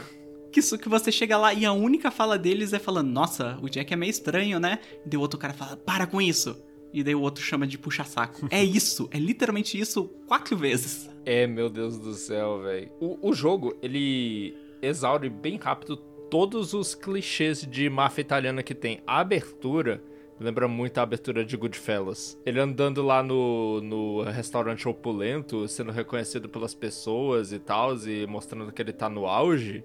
Aquilo é muito uma referência a Goodfellas, apesar de que não é, sabe, filmado do mesmo jeito, porque é um jogo em primeira pessoa, né? Uma porra, velho. Os nomes, cara, todos os nomes são os piores estereótipos que tem. Eu fiquei pensando, nossa, só faltou um cara chamado Polly pra ficar com todos os nomes genéricos de máfia que tem. Você fala- tá falando isso na zoeira ou você tá falando real? O, o vilão do primeiro jogo se chama Polly. Ah, não? É por isso só que não tem, tá ligado? Eles exauriram. Exato. Olha, tem um personagem. Tem um personagem aqui que literalmente se chama Fat Tony. O Tony Gordo. Esse é o nome do mafioso dos Simpsons, porra! Eu não sei se é uma referência a Simpsons, mas a única coisa que ele fala, ele deveria ser o cara coração aberto, sabe? O mafioso de coração mole. E a única coisa que ele fala é sobre comida. É sobre comida italiana. Meu Deus! Unidimensional para caralho. Meu Deus, os personagens são as piores caricaturas, velho. Eu fiquei, assim, sonhando, imaginando, cara, esse Vini, talvez ele tenha mais alguma personalidade, a não ser ser o capanga que mais te admira. Eu acho que talvez ele tá planejando algo contra você porque ele sobrevive a tiro, ele nunca tá lá quando as piores coisas acontecem, talvez ele esteja traindo o pessoal. tá não, pô, ele só é realmente esse cara. Ele gosta muito de você. Você, você esperou a profundidade dessa história, João? Eu não esperei profundidade, eu esperei uma reviravolta, que normalmente é o principal substituto pra profundidade que as pessoas põem, sabe? Mas não teve nem isso. O último cara que tem que eu consigo lembrar é o. Tem, tem um velho careca O Jimmy, puta que pariu, o boneco de sopranos lá, cuspido escarrado. Eu acho um barato porque o Jimmy, ele tem no. Obviamente, boa parte do- dos personagens tem no primeiro jogo. E o apelido dele é a uva, né? The Grape. Eu não sei por que, o apelido dele é esse, mas quando eu vi ele no primeiro jogo, eu falei, tá explicado por que ele é assim. Porque o bicho é feio. O bicho é murcho, assim, parece uma uva. Uva passa, tá ligado? Tipo, meio que um Fred Krueger, assim, tá ligado? Nossa senhora, velho! Ai, O Jack, tecnicamente, é pra ser feio, mas ele não é muito feio. não. E assim, o último personagem que eu queria falar é o psicopata que dá tiro em pombo, né? O Dolfo, Isso. Dolfo. grande Dolfo, psicopata mesmo, a gente descobre depois. Um lance sobre ele que eu achei engraçadíssimo é que eu comecei a andar assim perto dele e reparei, ué, eu conheço essa música. Andei ao redor, ele tava com um sonzinho, tava tocando música. Tava tocando música real licenciada. E eu fiquei. Vocês licenciaram a música do James Addiction pra tocar em baixa qualidade nesse sonzinho? E sim, foi isso que eles fizeram. É, eles têm algumas músicas licenciadas no jogo. Se você fez. é, no jogo tem a possibilidade de você fazer alguns desafios com o Dolfo, né? Porque eu acho que é até engraçado. É, no primeiro momento que você volta pra mansão, ou que você vai pra mansão, é, o garçom vai e fala que a vizinhança tá reclamando do Dolfo de novo, né? E aí, porque ele tá fazendo aquilo de novo. Aí eu vou lá falar com ele pra brigar, aí eu descubro o que, que é que ele, que ele tá fazendo. Ele, como já é, é, dito no, no programa, ele mora no 79 andar do prédio, sei lá. Sim. Aí ele coloca na, na muretinha, assim, porque você mora no, no topo mesmo, né? Em cima de você não tem mais nada. É, tu, tu- tu é rico, tu mora na, na cobertura, na cobertura. Isso, obrigado, você mora na cobertura. Ele coloca as garrafas de bebida e ele fica usando elas como alvo pra atirar. Só que atrás, à distância, tem outros prédios, tá ligado? então ele tá praticando carneira com os prédios atrás. Aí eu fui brigar com ele, ou achando pelo menos que é- era essa a minha função. Aí não, o que, o jogo quer que você faça? Quando você conversa com ele, você tem a opção de, de fazer os desafios dele. Que no primeiro momento do jogo é de fato tentar atirar nessas garrafas o mais rápido possível, vou destruir 13 delas. Aham. E na segunda metade do jogo ele abre a possibilidade de você correr- é, matar 24 pombos em um minuto, um minuto e meio, algo assim. Vocês fizeram esses desafios? Eu fiz o das garrafas, eu não sabia que tinha o dos pombos. E pra fazer o das garrafas, eu deixei o controle de lado e peguei o mouse. Justo. Assim, eu, eu fiz os desafios, mas eles não são muito bons, assim, sabe? E ele nem te dá uma recompensa também. É só tipo, ah, você fez um negócio aqui com o cara aqui, deu tiro em pombo, tadinho dos pombos, tadinho. É, e é A- A, isso. recompensa é você conhecer mais desse psicopata, né? Se aproximar dele. Que também fala frases misóginas incríveis, assim. Ah, mas todos eles falam. Caralho, meu Todos Deus eles. do céu! Ele é muito misógino, velho! Ele, Nossa ele, Senhora. ele não disse alguma coisa sobre. É, Eu esqueci qual foi a frase, mas o tom dela foi que ele não aceita não. Que a mulher falando não tá de joguinho. Caralho, eu não escutei isso. Talvez eu tivesse fechado o jogo se eu tivesse escutado. Nossa, é, então eu vou até ficar calado para as outras coisas que ele falou, porque, tipo, é pesado, tipo, é extremamente misógino mesmo. Assim, É. É, não. Surreal. É, é, é assediador, é criminoso as coisas que ele fala. E o jogo, assim, ele tem. a ele é dividido em algumas partes, que é. Você vai para as missões, você vai lá dar tiro, e geralmente as missões são simples, são bem lineares, né? De você ir atrás de um alvo e ir matando todos os inimigos no caminho. Mas quando termina essas missões, você volta para esse apartamento do Jack, que tem todos esses personagens, que é, é quase uma mansão, né? Nem um apartamento. É, É uma, bela cobertura gigante, gigante. E é nessas horas que eu sinto que ele queria dar um pouco mais de coração pro jogo, porque eu consigo ver assim, tipo, nossa, aqui você vai conhecer os personagens, você vai se afeiçoar a eles, para que quando vir um momento tenso, você se preocupar, sabe? Mas os personagens são escritos tanto com a bunda que você não se afeiçoa com nenhum. Todos eles são só estereótipos misóginos e racistas, é só isso. Sim! Não, e tipo, claramente eles queriam que você se afeiçoasse por eles, pensando, kkkk, muito engraçado, realmente, Adolfo, que coisa engraçada aí que você acabou de dizer, ou os outros lá, o que odeia a esposa e tal, era, era para você se conectar neles nesse, nesse sentido, sabe? De achar eles eh, personagens comicamente. achar eles engraçados. Não dá! Que um menino cheio de hormônios de 16 anos acharia, sabe? Que, oh, que personagem Meu profundo. Deus, sim! É por isso que eu sou tão feliz de não ter descoberto esse jogo à época, Agatha, porque eu acho. Eu, eu sou uma pessoa muito impressionável. E eu acho que eu não teria absorvido esse jogo da maneira certa, se é que tem como absorver esse jogo da maneira certa. Uhum, ter como olhar ele criticamente. Só, só isso. Mas eu, eu também, eu não ia ter a maturidade para olhar ele criticamente e dizer essas coisas são erradas quando eu tinha 15 anos. Eu tenho mais certeza que eu ia achar esse jogo maneiro.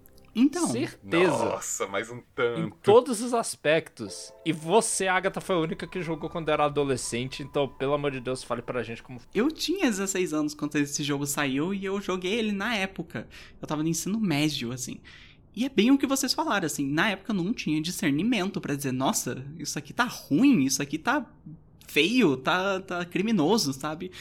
E eu não tinha isso. O que eu vi era, o gameplay era muito gostoso, que continua uhum. até hoje. Mas essa parte da história, tanto que apagou da minha mente. Eu sabia que tinha partes que você ia conversar com os personagens na casa, mas eu não lembrava o que eles falavam. Quando eu fui jogar hoje em dia, eu falei, tipo, pelo amor de Deus, é isso que vocês. Vocês gastaram papel para escrever essa fala? É sério?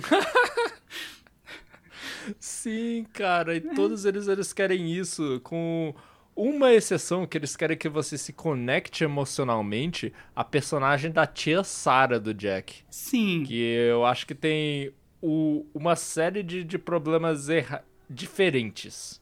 Sim. E assim, o, sem contar esses estereótipos italianos e um alemão ali, né? Que é totalmente errado esses estereótipos. É, tem o, o cara que tem. Ah, ele é louquinho e não sei o quê. Que é, é o Sheldon que fala palavrão, né? É verdade. O Johnny Powell. Ele também é a mesma coisa. Ele é um estereótipo de alguma pessoa que, sei lá, tem o TDAH ou algo assim o pior estereótipo possível dos anos 2000. Não, acho que é esquizofrenia, sei lá. Ele é... tá parecendo que tem alguma coisa mais séria. Mas, assim, é mostrado da pior forma possível. E, e tipo, ele. Com certeza. Ele só fala palavrão. É isso o negócio dele. Ele é o personagem que vira pra tela e fala: Nossa, ele falou caralho, hein? Uh! Era para você de 16 anos achar isso super maneiro. É, achar maneiro o jeito louquinho dele. Que assim, pelo menos aplausos para o dublador que realmente deu personalidade nessa atuação que Sim. mandaram ele fazer. Ele realmente fa faz ele de uma maneira que eu fico interessado no que ele tá dizendo só pelo ritmo de fala dele, que é diferente, né? Que é aquele ritmo lá acelerado. Mas ele é todos os estereótipos também. Ele foi encontrado morando embaixo da ponte, porque ele é morador de rua, né? Ele é o morador de rua maluco, esse arquétipo. É. Mas sabe por que, que ele foi encontrado debaixo da ponte? Porque ele ficou. Ele até explica isso no jogo, na real. Que uhum. é, ele. Enquanto ele tava ajudando o Jack no primeiro jogo, ele ficou meio louco. Ou acho que ele aparece no primeiro jogo, né? Mas de qualquer maneira, há uma implicação de que eles já se conhecem antes. Uhum. E que ele tava ficando doido por conta da, da escuridão que tava começando a seduzir ele. Então ele fugiu para não deixar isso acontecer e nesse processo parece que a sanidade foi embora junto. Isso não faz sentido com a mitologia porque a escuridão não pode seduzir ele, ela não pode ter outro hospedeiro, é só, é só o Jack mesmo. É hereditário. João, só tô te falando o que o jogo me falou.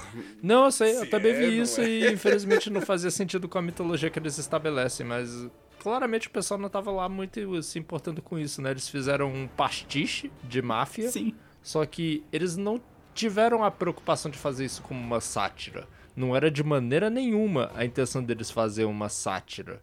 Não. Era era não. era que isso fosse engraçado at face value, sabe? Na, na cara tem essas partes que tem esses personagens e tal. E tem uma hora que você encontra com o vilão, né? Que é a pessoa que tá tentando tirar o The Darkness de você. Porque, sinceramente, eu não lembro por que, que ele tava tentando tirar a Darkness de você. Ele disse que ia usar pra alguma coisa, que eles eram uma irmandade mais velha que a história, que eles iam pegar lá The Darkness e dominar o mundo. Sabe? É.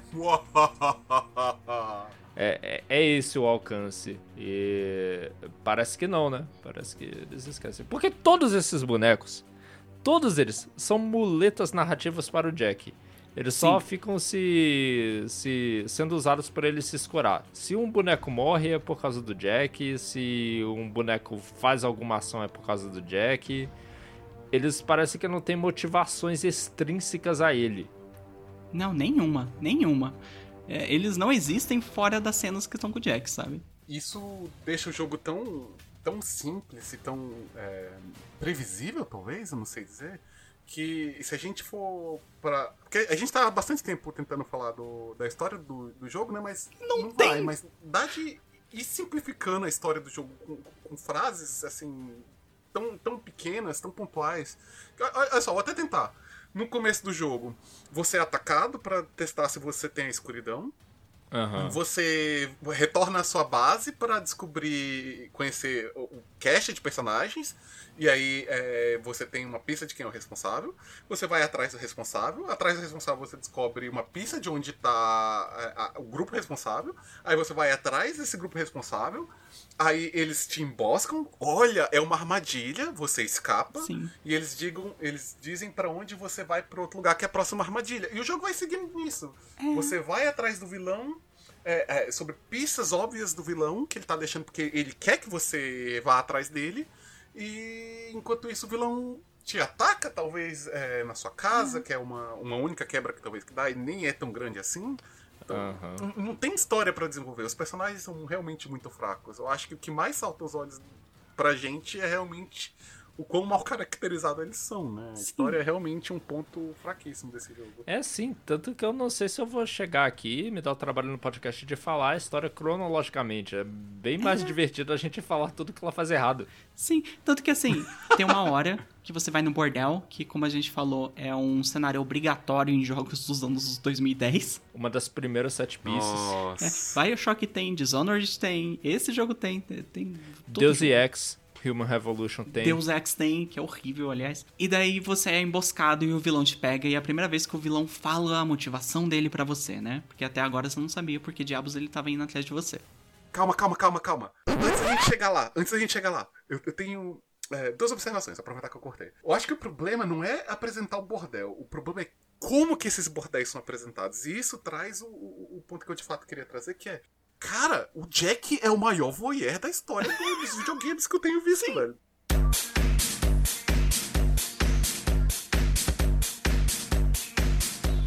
Ele chega no bordel. Você tem que entrar. A, a- a fase assim, né? Você tem que entrar sem armas, aí você tem um, um contato lá, uma prostituta que vai te dar uma arma lá dentro, aí você tem que encontrar ela. Sim, é uma atração da Disney. Você senta e fica olhando ao redor. É mais ou menos isso, né? Enquanto você tá, tem que encontrar ela, e depois que você encontra, você é, tem que ir pro quarto dela, é, é- é uma sequência de cenas onde você vai vendo é como que os habitantes daquele bordel ah, estão sendo tratados pelos clientes daquele bordel. Logo no começo, a mulher. é- é- eu, eu perdi o que, que era que ele estava falando, mas o cara já mete um tapaço na cara da Isso, mulher. assim. nossa, eu fiquei É. chocada. Caraca, que tá É só, é só pelo efeito de choque que aquilo acontece, Sim, inclusive. Tanto que eu achei, não, o, o jogo vai me deixar falar alguma coisa, né? Não, ele não deixa. O jogo não, deixa. E aí tu avança, tu vai passando assim, e esse é o bordel menos privativo que. Nenhuma porta fecha inteira na porra desse hotel. Mas também, assim, é uma fábrica Exatamente. que fizeram uns quartinhos, assim, de, de- com drywall, sabe? Não é um bordel, é uma fábrica. Cara, é, é- é extremamente invasivo, porque o Jack toda hora passa e fica olhando, porque eu fiquei olhando toda a porta que o jogo tava pedindo pra eu olhar. Aham. Sucessivamente, o jogo vai mostrando coisas de bordéis, né? Você vai vendo conversa, você vai vendo. Ah, vai vendo boquete aqui. Então, aí que tá. Enquanto isso tava desenvolvendo, primeiro que tinha aquela violência gratuita e alguns lugares tinham alguns sons mais sugestivos, mas aí você não via, eu falei, cara, o jogo tá querendo ir, mas eu acho que ele não vai. O jogo tá querendo ir, mas. Caralho, o jogo Ele foi vai. lá, o jogo tá mostrando.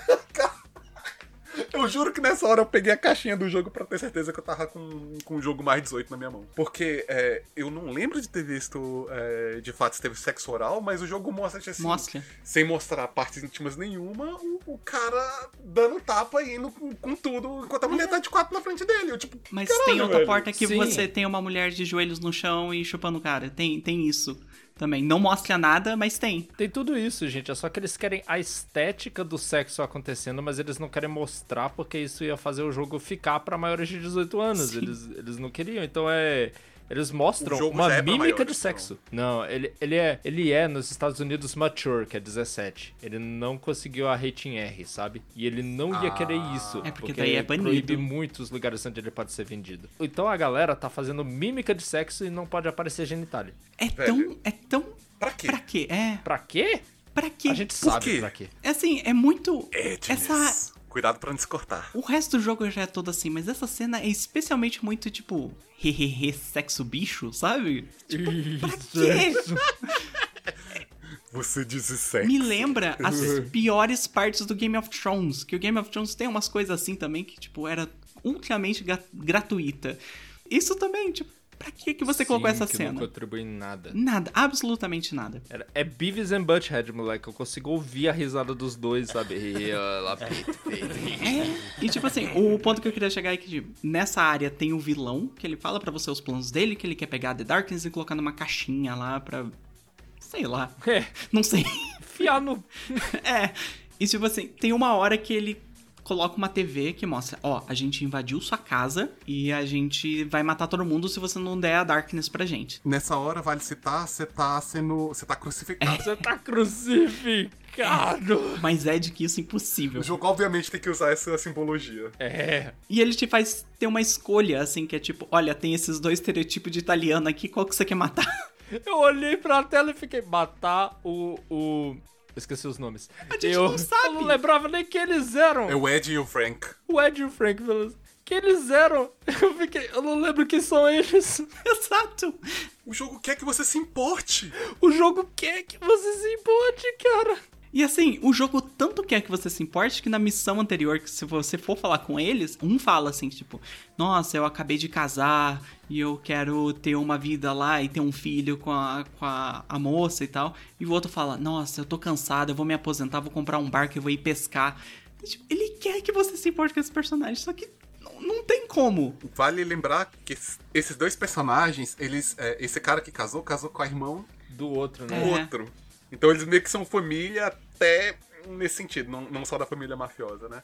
Mas, tipo, jogo, eu não tô nem aí pra quem são esses caras. Você não me apresentou o suficiente pra eu me importar Eu não com lembro eles. o nome deles. uma conversa. Mas aí, quem que vocês mataram? Eu acho que eu deixei o tempo passar e matei o Ed sem querer, que era o cara da família. É, esse é o padrão, eu também fiz isso. Eu não quis matar nenhum, quis ver se tinha uma terceira escolha e o jogo falou, não. Não, eu matei o, o cara que queria pescar porque eu falei, ah, o outro tá casando, né? Deixa ele vivo, pelo menos ele tem um filho pela frente aí, vai precisar que ele esteja vivo. É, eu não considerei nada disso porque eu tava vasculhando a minha mente na hora tentando lembrar quem eles eram. Eu só lembrei depois. Aí, quando eu vi, ah, a escolha foi feita por mim. Olha, eu vou falar que o- a gente tá falando que o jogo não queria que você se importasse, mas a Agatha se importou, né? No, no final das contas. É verdade. Assim, se os dois morressem, eu não ia ligar também, né? Tanto que ali mais pra frente eles matam sua tia. E, tipo, ah, matou, né? Joinha. Caraca, outro momento tia. que, nossa. Eu tenho que falar desse estereótipo. Eles queriam que, elas, que você se importasse com ela mostrando, ah, não, mas ela é a velha sábia e tal, que sempre sabe o que dizer. O conselho que ela dá pra ela, ela chega pro Jack e vê ele acendendo uma vela pro interesse amoroso dele, que é uma menina que já morreu, morreu no primeiro jogo. Ela fala, Jack, você não pode ficar fazendo isso não. Eu fiquei, porra! Jack tá levando a perda mó bem, moleque. Só- É só um altar, velho. É, vocês lembram da história de Load que ela. O Jack tá contando que ele tinha apanhado no bar e aí ele ficou no hospital. E enquanto ele ficou no hospital, ah, a Jenny, que é esse interesse amoroso, e a tia dele, a tia Sarah, ficaram com ele o tempo todo lá no hospital, né? E aí quando ele melhorou, a tia Sarah deu pra ele o endereço de todos os quatro que tinham batido nele. E ele falou que ele não cometeu o mesmo erro que os quatro, que os, que os quatro cometeram. A véia é braba. Pois é, olha, olha a velha aí. É, ela é a melhor personagem do jogo e ela tá, sei lá, em 20 minutos de jogo só. Não, caramba, eu não acho que ela é a melhor personagem do jogo, porque ela também tá cumprindo um estereótipo como a velha sábia, Ah, não, sabe? com certeza. Assim, e jogos assim que tem um viés muito, muito, muito machista e masculino, assim, eles tendem a manter personagens femininas em três coisas, que é aquela, ah, aquele negócio da vem desde a antiguidade, né? Que é a moça jovem, a mãe e a velha. E o jogo faz exatamente É. isso. As moças jovens são todas as meninas do jogo que elas estão lá para o jogador olhar os peitos dela, basicamente. É, é para São sexualizar. objetos para, para o masculino, exatamente. Exato. A mãe é a Jenny, porque ela é pra ser endeusada, ela é é a pessoa anja, é quem você vai casar e tal. Eles sexualizam também ela, né? Mas é é para ser esse negócio tipo a pessoa perfeita, né? A mãe, a dona de casa perfeita. E tem a velha que é a tia, que é a mulher que tipo Você não pode sexualizar, ela não tem mais sexualidade. Não existe mais. Então ela tá lá para dar conselhos porque ela é sábia. Muitos, muitas obras, né? Não é só jogo. Mas muitas obras seguem esse estilo de personagem em muitas obras dele, que é bem misógino, assim, né? Que coloca as personagens femininas Sim. nesses três papéis, basicamente. O lance desses papéis é que eles se definem pela função que eles têm para os personagens masculinos Exato. dentro da trama, sabe? É tudo centrado no personagem, é tudo centrado no Jack, sabe? E Aham. isso não é só pra ela, mas com todas as pessoas ao redor. É tudo. Ninguém, ninguém tem vontade própria naquele jogo. Os personagens não têm coisas que eles querem fazer, não tem desejos, não tem ambições, não tem vontades. Mesmo que o Ed e o Frank chegam lá e estão falando das coisas que eles vão fazer, eles não, não mostram, sabe? Se você deixou o Frank viver, por acaso, até o final da história, se realiza o sonho dele comprar o barco, é mostrado isso? Não, porque o jogo não tá interessado no Frank como pessoa. Não tá interessado no Ed como pessoa. Você não vê a mulher dele. Muito menos a filha que ele tá querendo ter. Isso não, não acontece. Personagens super, super rasos, cara. Super, super terríveis. Sim, tipo assim, a pessoa que tem mais personalidade nesse jogo é o demôniozinho que fica te acompanhando. É isso. Eu queria falar disso. E o jogo, ele pede tanto pra você se importar pelo Jack, mas o Jack não sai do lugar. Não. Do início da narrativa até o final, ele é a mesma pessoa, ele não passa por uma transformação. Ele não passa por uma mudança de perspectiva da vida. Ele só se aproxima das coisas que ele sabia que já queria desde o início. Você s- puxou o, o demôniozinho que te acompanha, né? O Darkling. é, eu acho que ele também é uma parte muito importante desse jogo, né? E ele já aparece logo no, no começo do jogo. é, eu acho que já na primeira fase mesmo, ou lá no começo, não, É, não interessa. Aham. É meio que um Pokémon te acompanhando, né? Você não controla ele diretamente na maior parte do jogo. Ele só tá ali. é, o máximo que você pode fazer é pegar ele, eu acho isso barato. Pegar ele, o agarrão, com o braço de agarrão e tacar ele nos inimigos, né? Muito engraçado, muito engraçado. Quando você pega ele, ele fica reclamando. Ele não gosta. Ele, ah não, de novo não. É um barato. Você sabe que Darklings não são pra voar.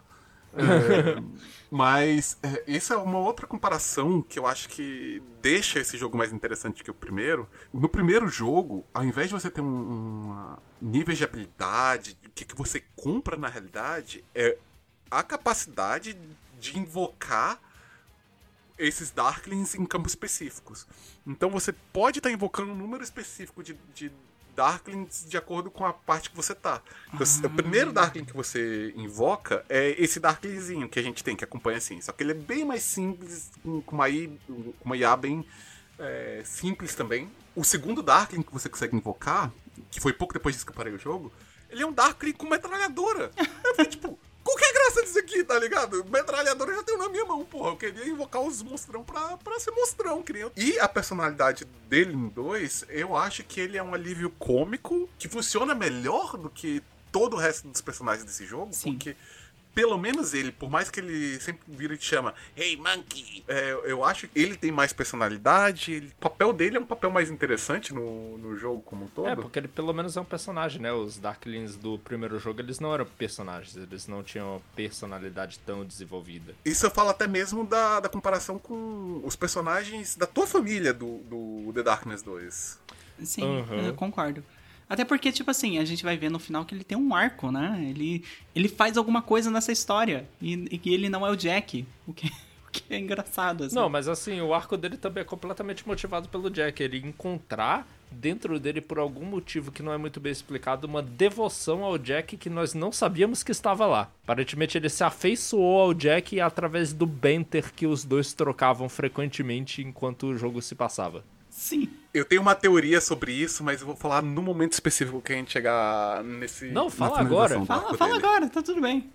Pra explicar o que eu preciso explicar, eu preciso citar que é, entre idas e vindas, o Jack morre algumas vezes. E toda vez que ele sofre um dano mais significativo, ele é enviado pra um asilo. Ele não é enviado, né? Ele acorda. Ele acorda lá como se fosse um paciente. E- e- esse manicômio, ele é um lugar muito interessante porque ele meio que funciona Pra você, jogador, fica bem claro que ele é como se fosse um entre mundos, fica bem claro bem rápido. Que você vai e volta dele com alguma frequência. Você vê coisas dele. Ele é meio que um mundo distorcido, e a maioria dos personagens, se não todos os personagens do jogo, não acho que a maioria mesmo, porque por exemplo a Tia não tá lá. eles aparecem em uma versão diferente deles lá. Então, tem o Frank, tem o Ed, tem um personagem que eu não sei quem é, porque obviamente eu não consigo lembrar de todos eles, mas eu achei um barato que ele é um ventríloco, né? Ele fica com uma luvinha numa mão, uma luvinha na outra, aí você vai conversando com ele, ele vai. Não, e, é, e é as cobras, né? As luvinhas na mão dele é as cobras. Nossa Sim. senhora! É, elas estão coloridas, mas são, são as mesmas cobrinhas que são o Darkness. Eu não tinha pensado nisso. Mas isso. É, sei lá, eu acho que a caracterização dos personagens nesse lugar, por mais que a gente assim, ah, sou doido, lá, é mais interessante do que os personagens reais. E é engraçado interagir com eles. Né? Tem uma coisa que me deixou meio assim, é que o Dolfo, ele vira o Adolf. Sim. E ele vira, tipo, uma cara- caricatura do Hitler muito. Eu não sei pra quê, como, Não sei onde. também. É porque eles acharam hilário, ah, hilário. Literalmente o cara se chama Adolfo, ter o apelido de Dolfo quando ele é italiano no mundo real, e ser Adolf quando ele tá nesse mundo do manicômio. Não, e ele é meio um negócio meio, Bem. tipo, a pessoa que acha que é Napoleão, assim, sabe? Só que ele, ele acha É. que é o Adolf Hitler. E, tipo, é, é só muito ruim, assim. É só. Ah, eu nem É conversava com ele, muito eu ruim, ignorava. ele faz um sotaque alemão. Eu fico imaginando o, o casting, a chamada pra elenco pra esse papel lá, dizendo tem que saber fazer um sotaque horrível italiano e um sotaque horrível em alemão. Né? É, é só de mau gosto, assim. É só, é só isso, sabe? Porque é, pra- é pra ser um negócio meio South Park. É pra ser isso. Antes de eu, de eu- de eu partir pra, de fato, meu ponto com Darkling, eu gostaria de saber se vocês pegaram o easter egg que tem nessa fase, porque você visita esse é, manicômio algumas vezes.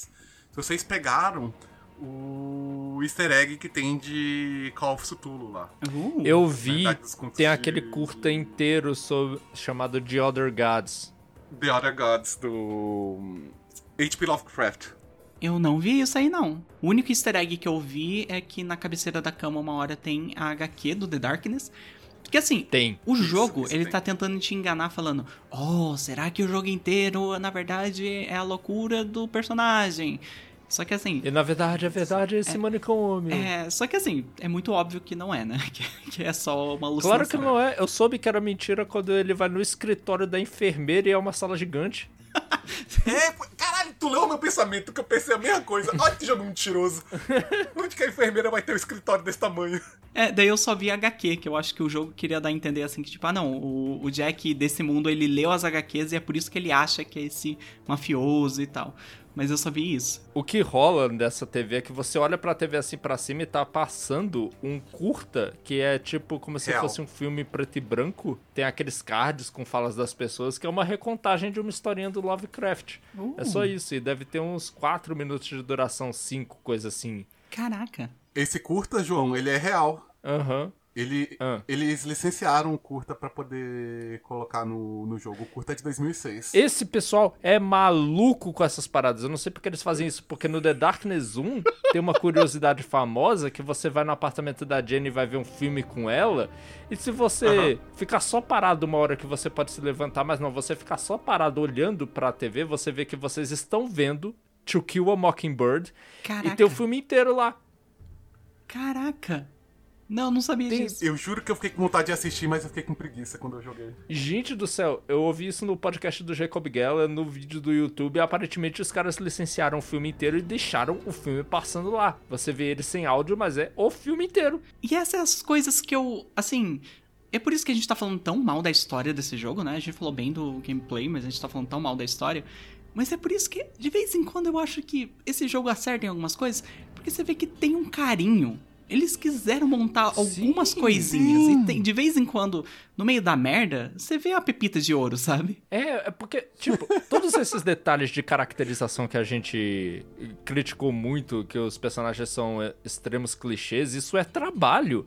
As pessoas se deram o trabalho de ir lá e botar todas essas falas horrorosas na boca do personagem e você vê, é, esse jogo tem paixão, tem dedicação nele. Pena que ela é voltada a umas coisas muito toscas.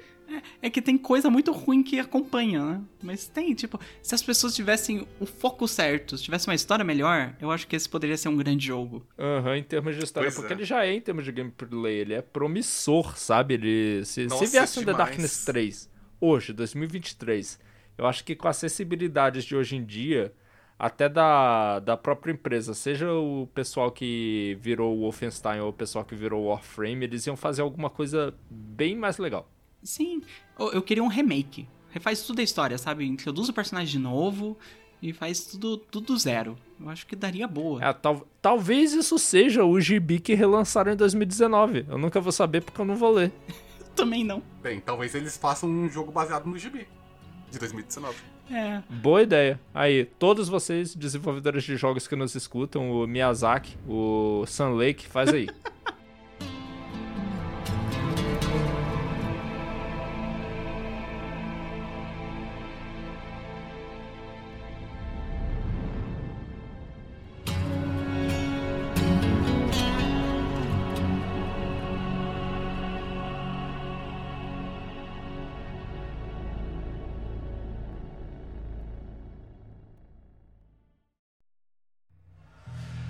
kids, Jenny and I were broke. But she always found a way to have a good time. One time for my birthday, she snuck us into a roller rink. Some kid was having a party and it was so big, they didn't notice a little girl helping herself to some cake and some presents. All for me. Best birthday I ever had. She snuck us into movie theaters, con our way into bars, whatever. And whenever we got busted, she was just as good at getting us out as she was getting us in. She could con her way out of anything. But I should have known. Luck like that can't last forever.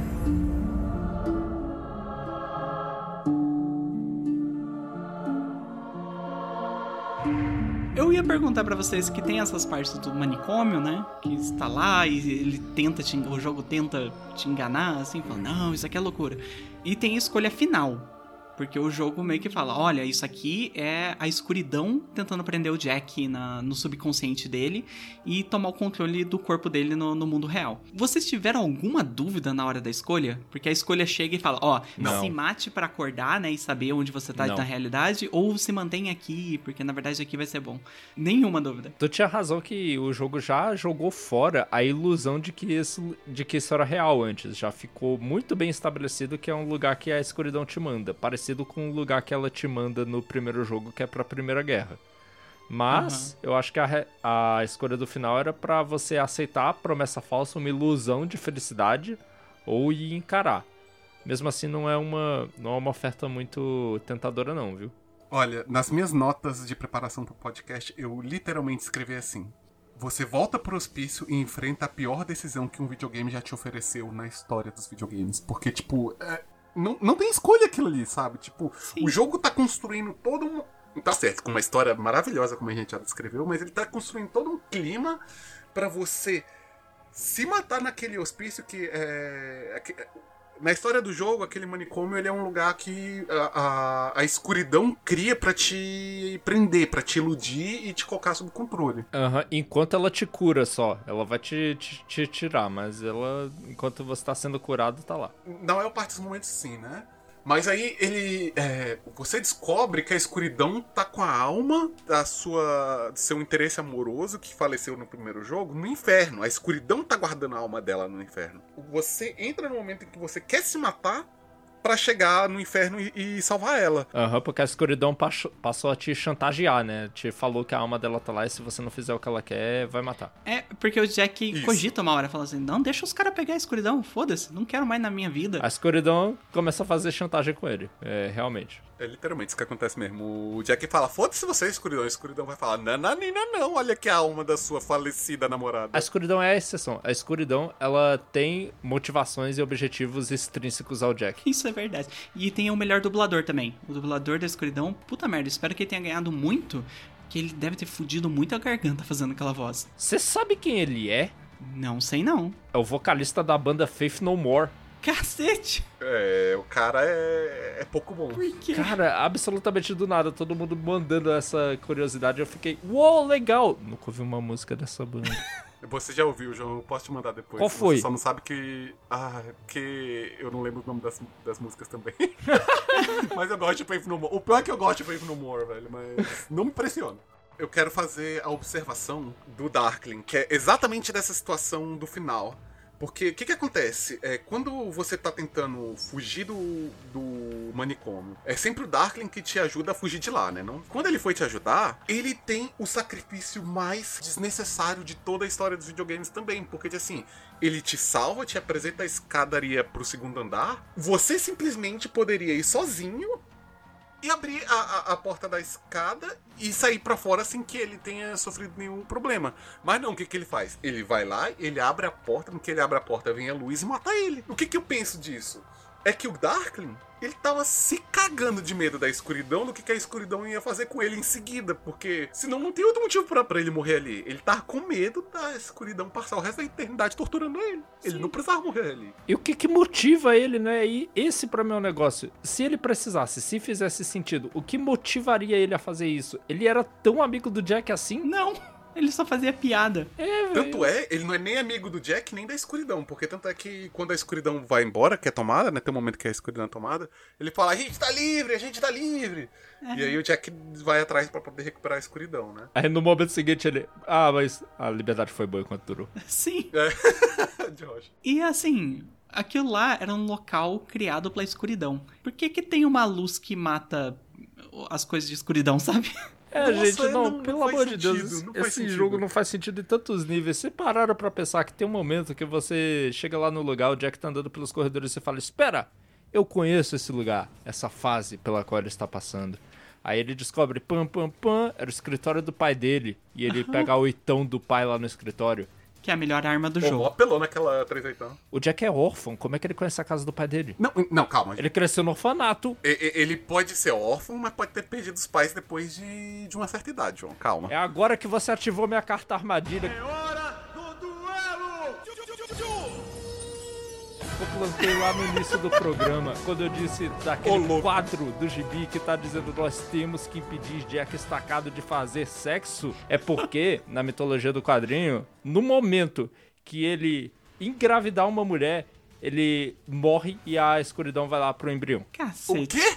Ele nunca conheceu o pai por causa disso. A mas, escuridão é mas... uma, uma doença sexualmente transmissível, é isso? É!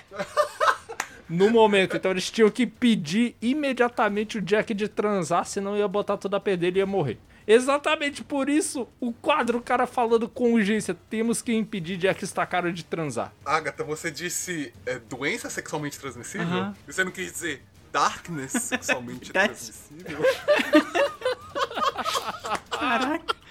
E assim, eu tô confusa pelo que, que eu li. A Witchblade, que é o quadrinho original lá que deu origem, ela é meio que tipo uma junção entre a escuridão e a luz, que é o Angelus lá, né? É, alguma coisa tá, assim. E como é que você tem filho se você morre imediatamente?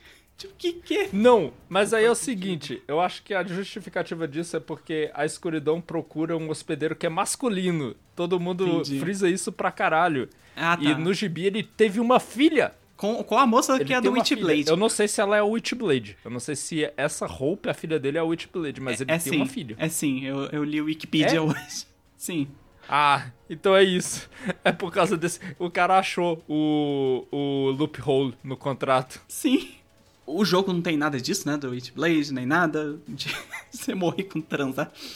Vocês querem saber o que ainda também não faz sentido no jogo? Quando você morre, você vai pro inferno e você vai enfrentar os demônios do inferno. Como é que você enfrenta eles? Como que eles te enfrentam? É, é. Com armas. Com Mas é armas é muita de falta de criatividade aqueles monstros. É muito. Ah, é muita falta Deus de criatividade, assim, chegar um momento em que o vilão conseguiu o que ele queria, ele tirou a Darkness de você, mas pro jogo não acabar, você recupera os poderes um pouquinho. É, exatamente. Ah, tinha um pouquinho de Darkness dentro de você. A Darkness estava dentro de você desde o início. é exatamente isso. Ai. É. Ai, que tistre.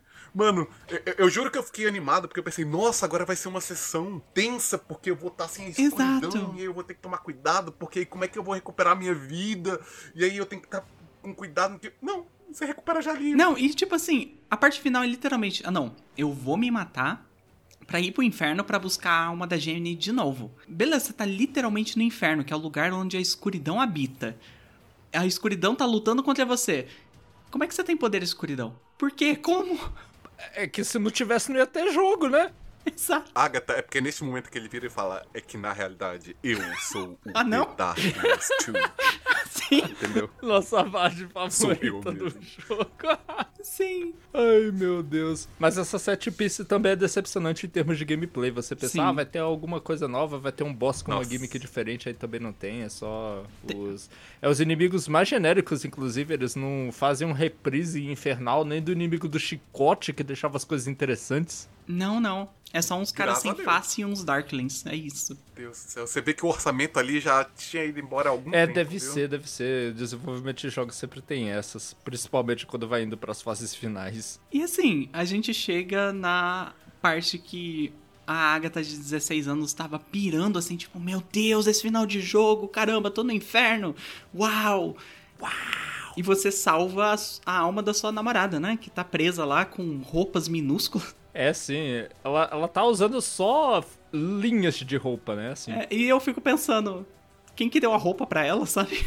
tipo, what the fuck? Ou, vocês ficaram também muito desconfortáveis quando você salva ela, vocês dão um abraço e eles começam a se beijar. É um beijo em É primeira muito pessoa. estranho. É horrível. O jogo Nossa. se comprometeu com primeira pessoa e não tira, eu não sei porquê. Mas assim, o jogo, às vezes ele mostra em terceira pessoa. Você vê o rosto do Jack. Por que, que eles não fizeram em terceira pessoa? Um beijo em primeira pessoa é muito desconfortável. A cena seguinte que vai ter, aparece o Jack em terceira pessoa. Exato. Pior! E Puta é merda. isso que eu queria chegar. Esse plot twist que deixou a Agatha 16 anos loucaça, falando quando que vai ter o próximo. E nunca teve. É, conta aí pro público então o plot twist, porque foda-se a história desse jogo. que você fica lá abraçado com a sua namorada por, sei lá, cinco minutos inteiros enquanto o crédito rola. E de repente ela fala: Jack, eu tenho que sair, eu não posso ficar com você. E ele fica confuso, e você, como jogador, também fica tipo: o que que tá acontecendo? E daí revela que, na verdade, assim como o Jack é o receptáculo da The Darkness, ela, a Jenny, é o receptáculo do Angelus, que seria o oposto da Darkness, né? seria a luz. Ela tem uma transformação garota mágica mostrando peitos. É, tipo, é muito Garota mágica sexualizado. gótica. Sim. Apesar disso, eu gosto dos chifrinhos. Não, instantaneamente que ela se transforma, ela mexe nos peitos dela. E eu, meu Deus, jogo, eu já entendi, eu já tô no final, não precisa continuar fazendo isso. Sim, tem, tem um pouco na bunda. Tem que na bunda! com aquela, com aquela calcinha feita de ouro, sei lá.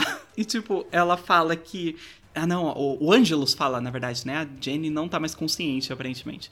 Fala que tava perdido e que agora ah, o Angelus conseguiu voltar à Terra e vai fazer o que ele veio fazer na Terra, que é matar o The Darkness, destruir a Uhum. Darkness. E eu não sei por que, que ela não faz isso agora, porque o Jack tava na frente dela, ela só foge dali É porque esse é o jogo que ninguém faz o que pode fazer no momento que consegue fazer pra resolver os conflitos. É, meu Deus, o vilão tomou a The Darkness do Jack. Ele podia sair andando e ir lá dominar o mundo como ele queria, mas não. Ele podia cortar o pescoço do Jack fora naquele momento, mas não! É, velho, qualquer coisa, velho. Picota ele primeiro e depois queima. Qualquer coisa. a Angelus sai voando com as asas de anjo dela e, o, e a câmera vai pra cima no estilo filme dos anos 90 mesmo, que é o Jack gritando: Não! Jenny! E daí acaba o jogo. Jesus, é. de- deixa esse gancho. O Ângelo se soltou, vai virar a guerra eterna entre escuridão e luz. Tal qual não víamos desde Kingdom Hearts. Então. Sabe por que, que o jogo até agora não saiu? ah, Porque eles ainda estão travando essa guerra. Exato. o Kingdom Hearts ainda tá. E chega o final do jogo. É isso o final, esse gancho gigantesco pra uma continuação que nunca existiu. Jesus. The Darkness, que jogo. Que jogo, minha gente.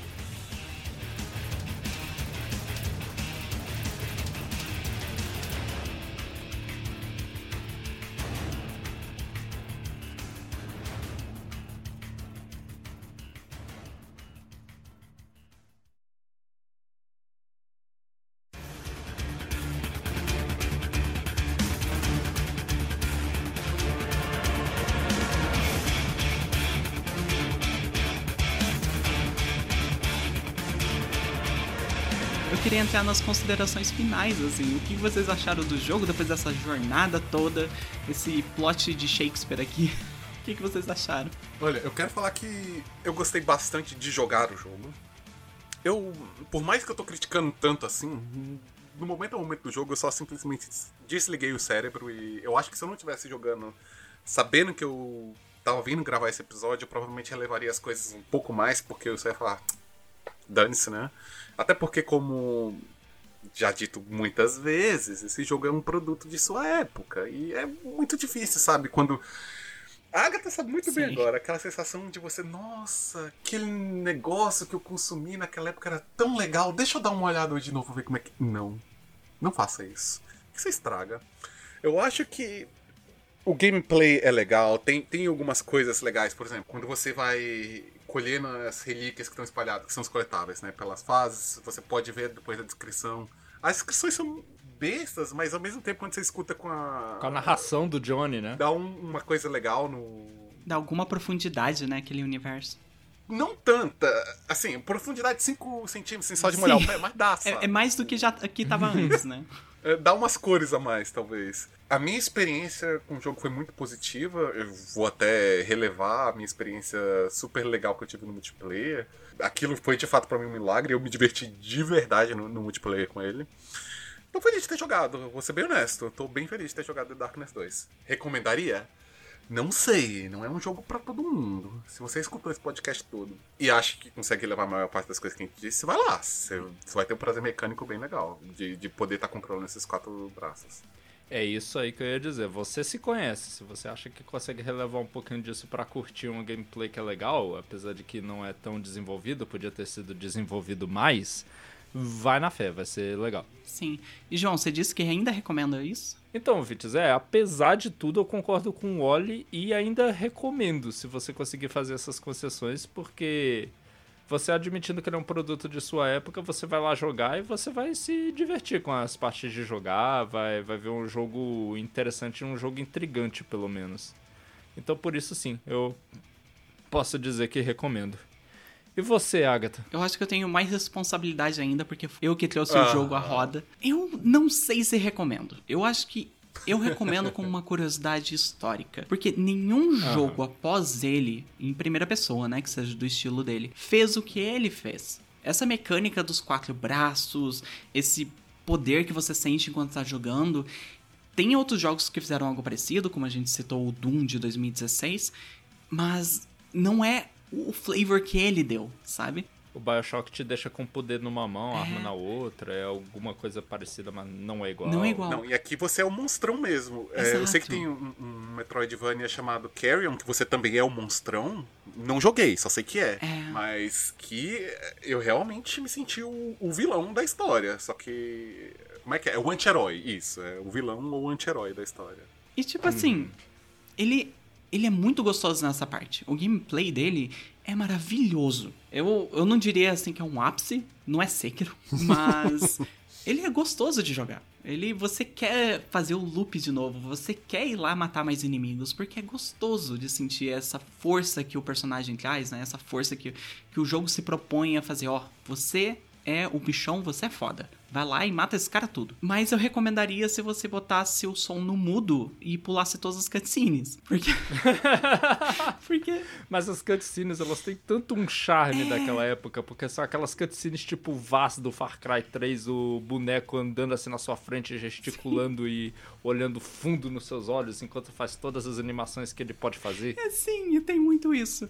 Então, assim, a história é, é muito ruim eu já tava com uma impressão ruim. A gente falando durante o podcast, eu falei, nossa, é pior do que eu lembrava. e eu acho que até mesmo assim, até sendo produto da sua época, eu acho que ele já era ruim naquela época. O negócio do Adolf que a gente falou, tipo, meu Deus, naquela época mesmo já deveriam ter botado a mão na testa e falado: o que, que vocês estão fazendo? E o tratamento que eles dão para todos, absolutamente todos os personagens femininos, assim, é negócio horroroso. Então, até mesmo pra época, eu acho que ele passa do limite, assim. Mas uhum. é, você vê com uma curiosidade histórica desse jogo que claramente tinha muita paixão da equipe que faz ele, mas que nunca foi realizada no seu potencial completo, é muito interessante, sabe? É, é uma pequena geminha que tava lá escondida e que ninguém mais lembra. E que, nossa, poderia ter se tornado algo grande, mas nunca foi. Sempre ficou sendo esse jogo meio mediano, meio medíocre. Então, eu recomendo com ressalvas. Eu recomendo caso você queira curiosidade. Pra jogar hoje em dia, eu não sei. Eu acho que tem jogos que são melhores, até mesmo em FPS. Uhum, uhum. Eu, eu acho que eu sou obrigado a concordar com, com a Agatha nisso, que entre jogar esse jogo e jogar jogos mais recentes, talvez mais interessantes, né? É, Mas fica uma curiosidade histórica mesmo. exatamente. É. Bom, foi isso então o nosso episódio. Muito obrigado, queridos ouvintes, por terem estado todo esse tempo aqui com a gente. E eu quero pedir aqui pro Wally, por favor, para relembrar todo mundo do seu jabás. O meu Twitter vai estar com certeza na descrição desse episódio, mas eu re- repito, é meu nome é Wallison Enroll. É, eu também tô no Blue Sky, mas como ainda não uso muito, eu não vou linkar. E eu também, vou deixar meu Instagram aqui, mas como abri recentemente, lá vai ter coisa mais de dança, né? Que eu também sou um, um aficionado em dança de salão, sou professor, por mais que neste momento estou aposentado das salas de aula. É, sou professor de Zouk brasileiro. Você também consegue achar, se você quiser, tiver algum interesse em saber o que é dança de salão, o que é essa dança brasileira. Meu, eu sempre posto coisa é, relacionada à dança lá com o meu nome de Wally, W-A-L-L-Y, ponto Azevedo. Vai estar na descrição do, do podcast também. Exatamente, tudo isso aí na descrição do podcast. E é isso aí, ouvintes. Muito obrigado. E, pra vocês, eu tenho uma atualização. Vocês jogaram GTA San Andreas, né? Eu não. Nunca joguei. Ah, é que tinha. te- Tem, uma música do Faith No More lá, era Midlife Crisis, então realmente eu conheci uma música deles. Não esqueçam de dar cinco estrelas aqui pro podcast, de comentar e votar no jogo que a gente vai jogar no próximo mês. Quais são os próximos jogos mesmos? Os próximos jogos que a gente tem lá para votação são a Visual Novel I Was a Teenage Exocolonist, sobre você ser uma pessoa crescendo num planeta extraterrestre. E o outro jogo é Sifu e Engard. São dois jogos sobre parry, muito parry e curtinhos, muito baseado em Sekiro. Lembre-se de irem lá, postarem comentários, porque no próximo interlúdio a gente vai ler eles Verdade, por favor, não esqueçam. lá no Spotify. Um beijo, até a próxima. Tchau, Tchau. tchau valeu!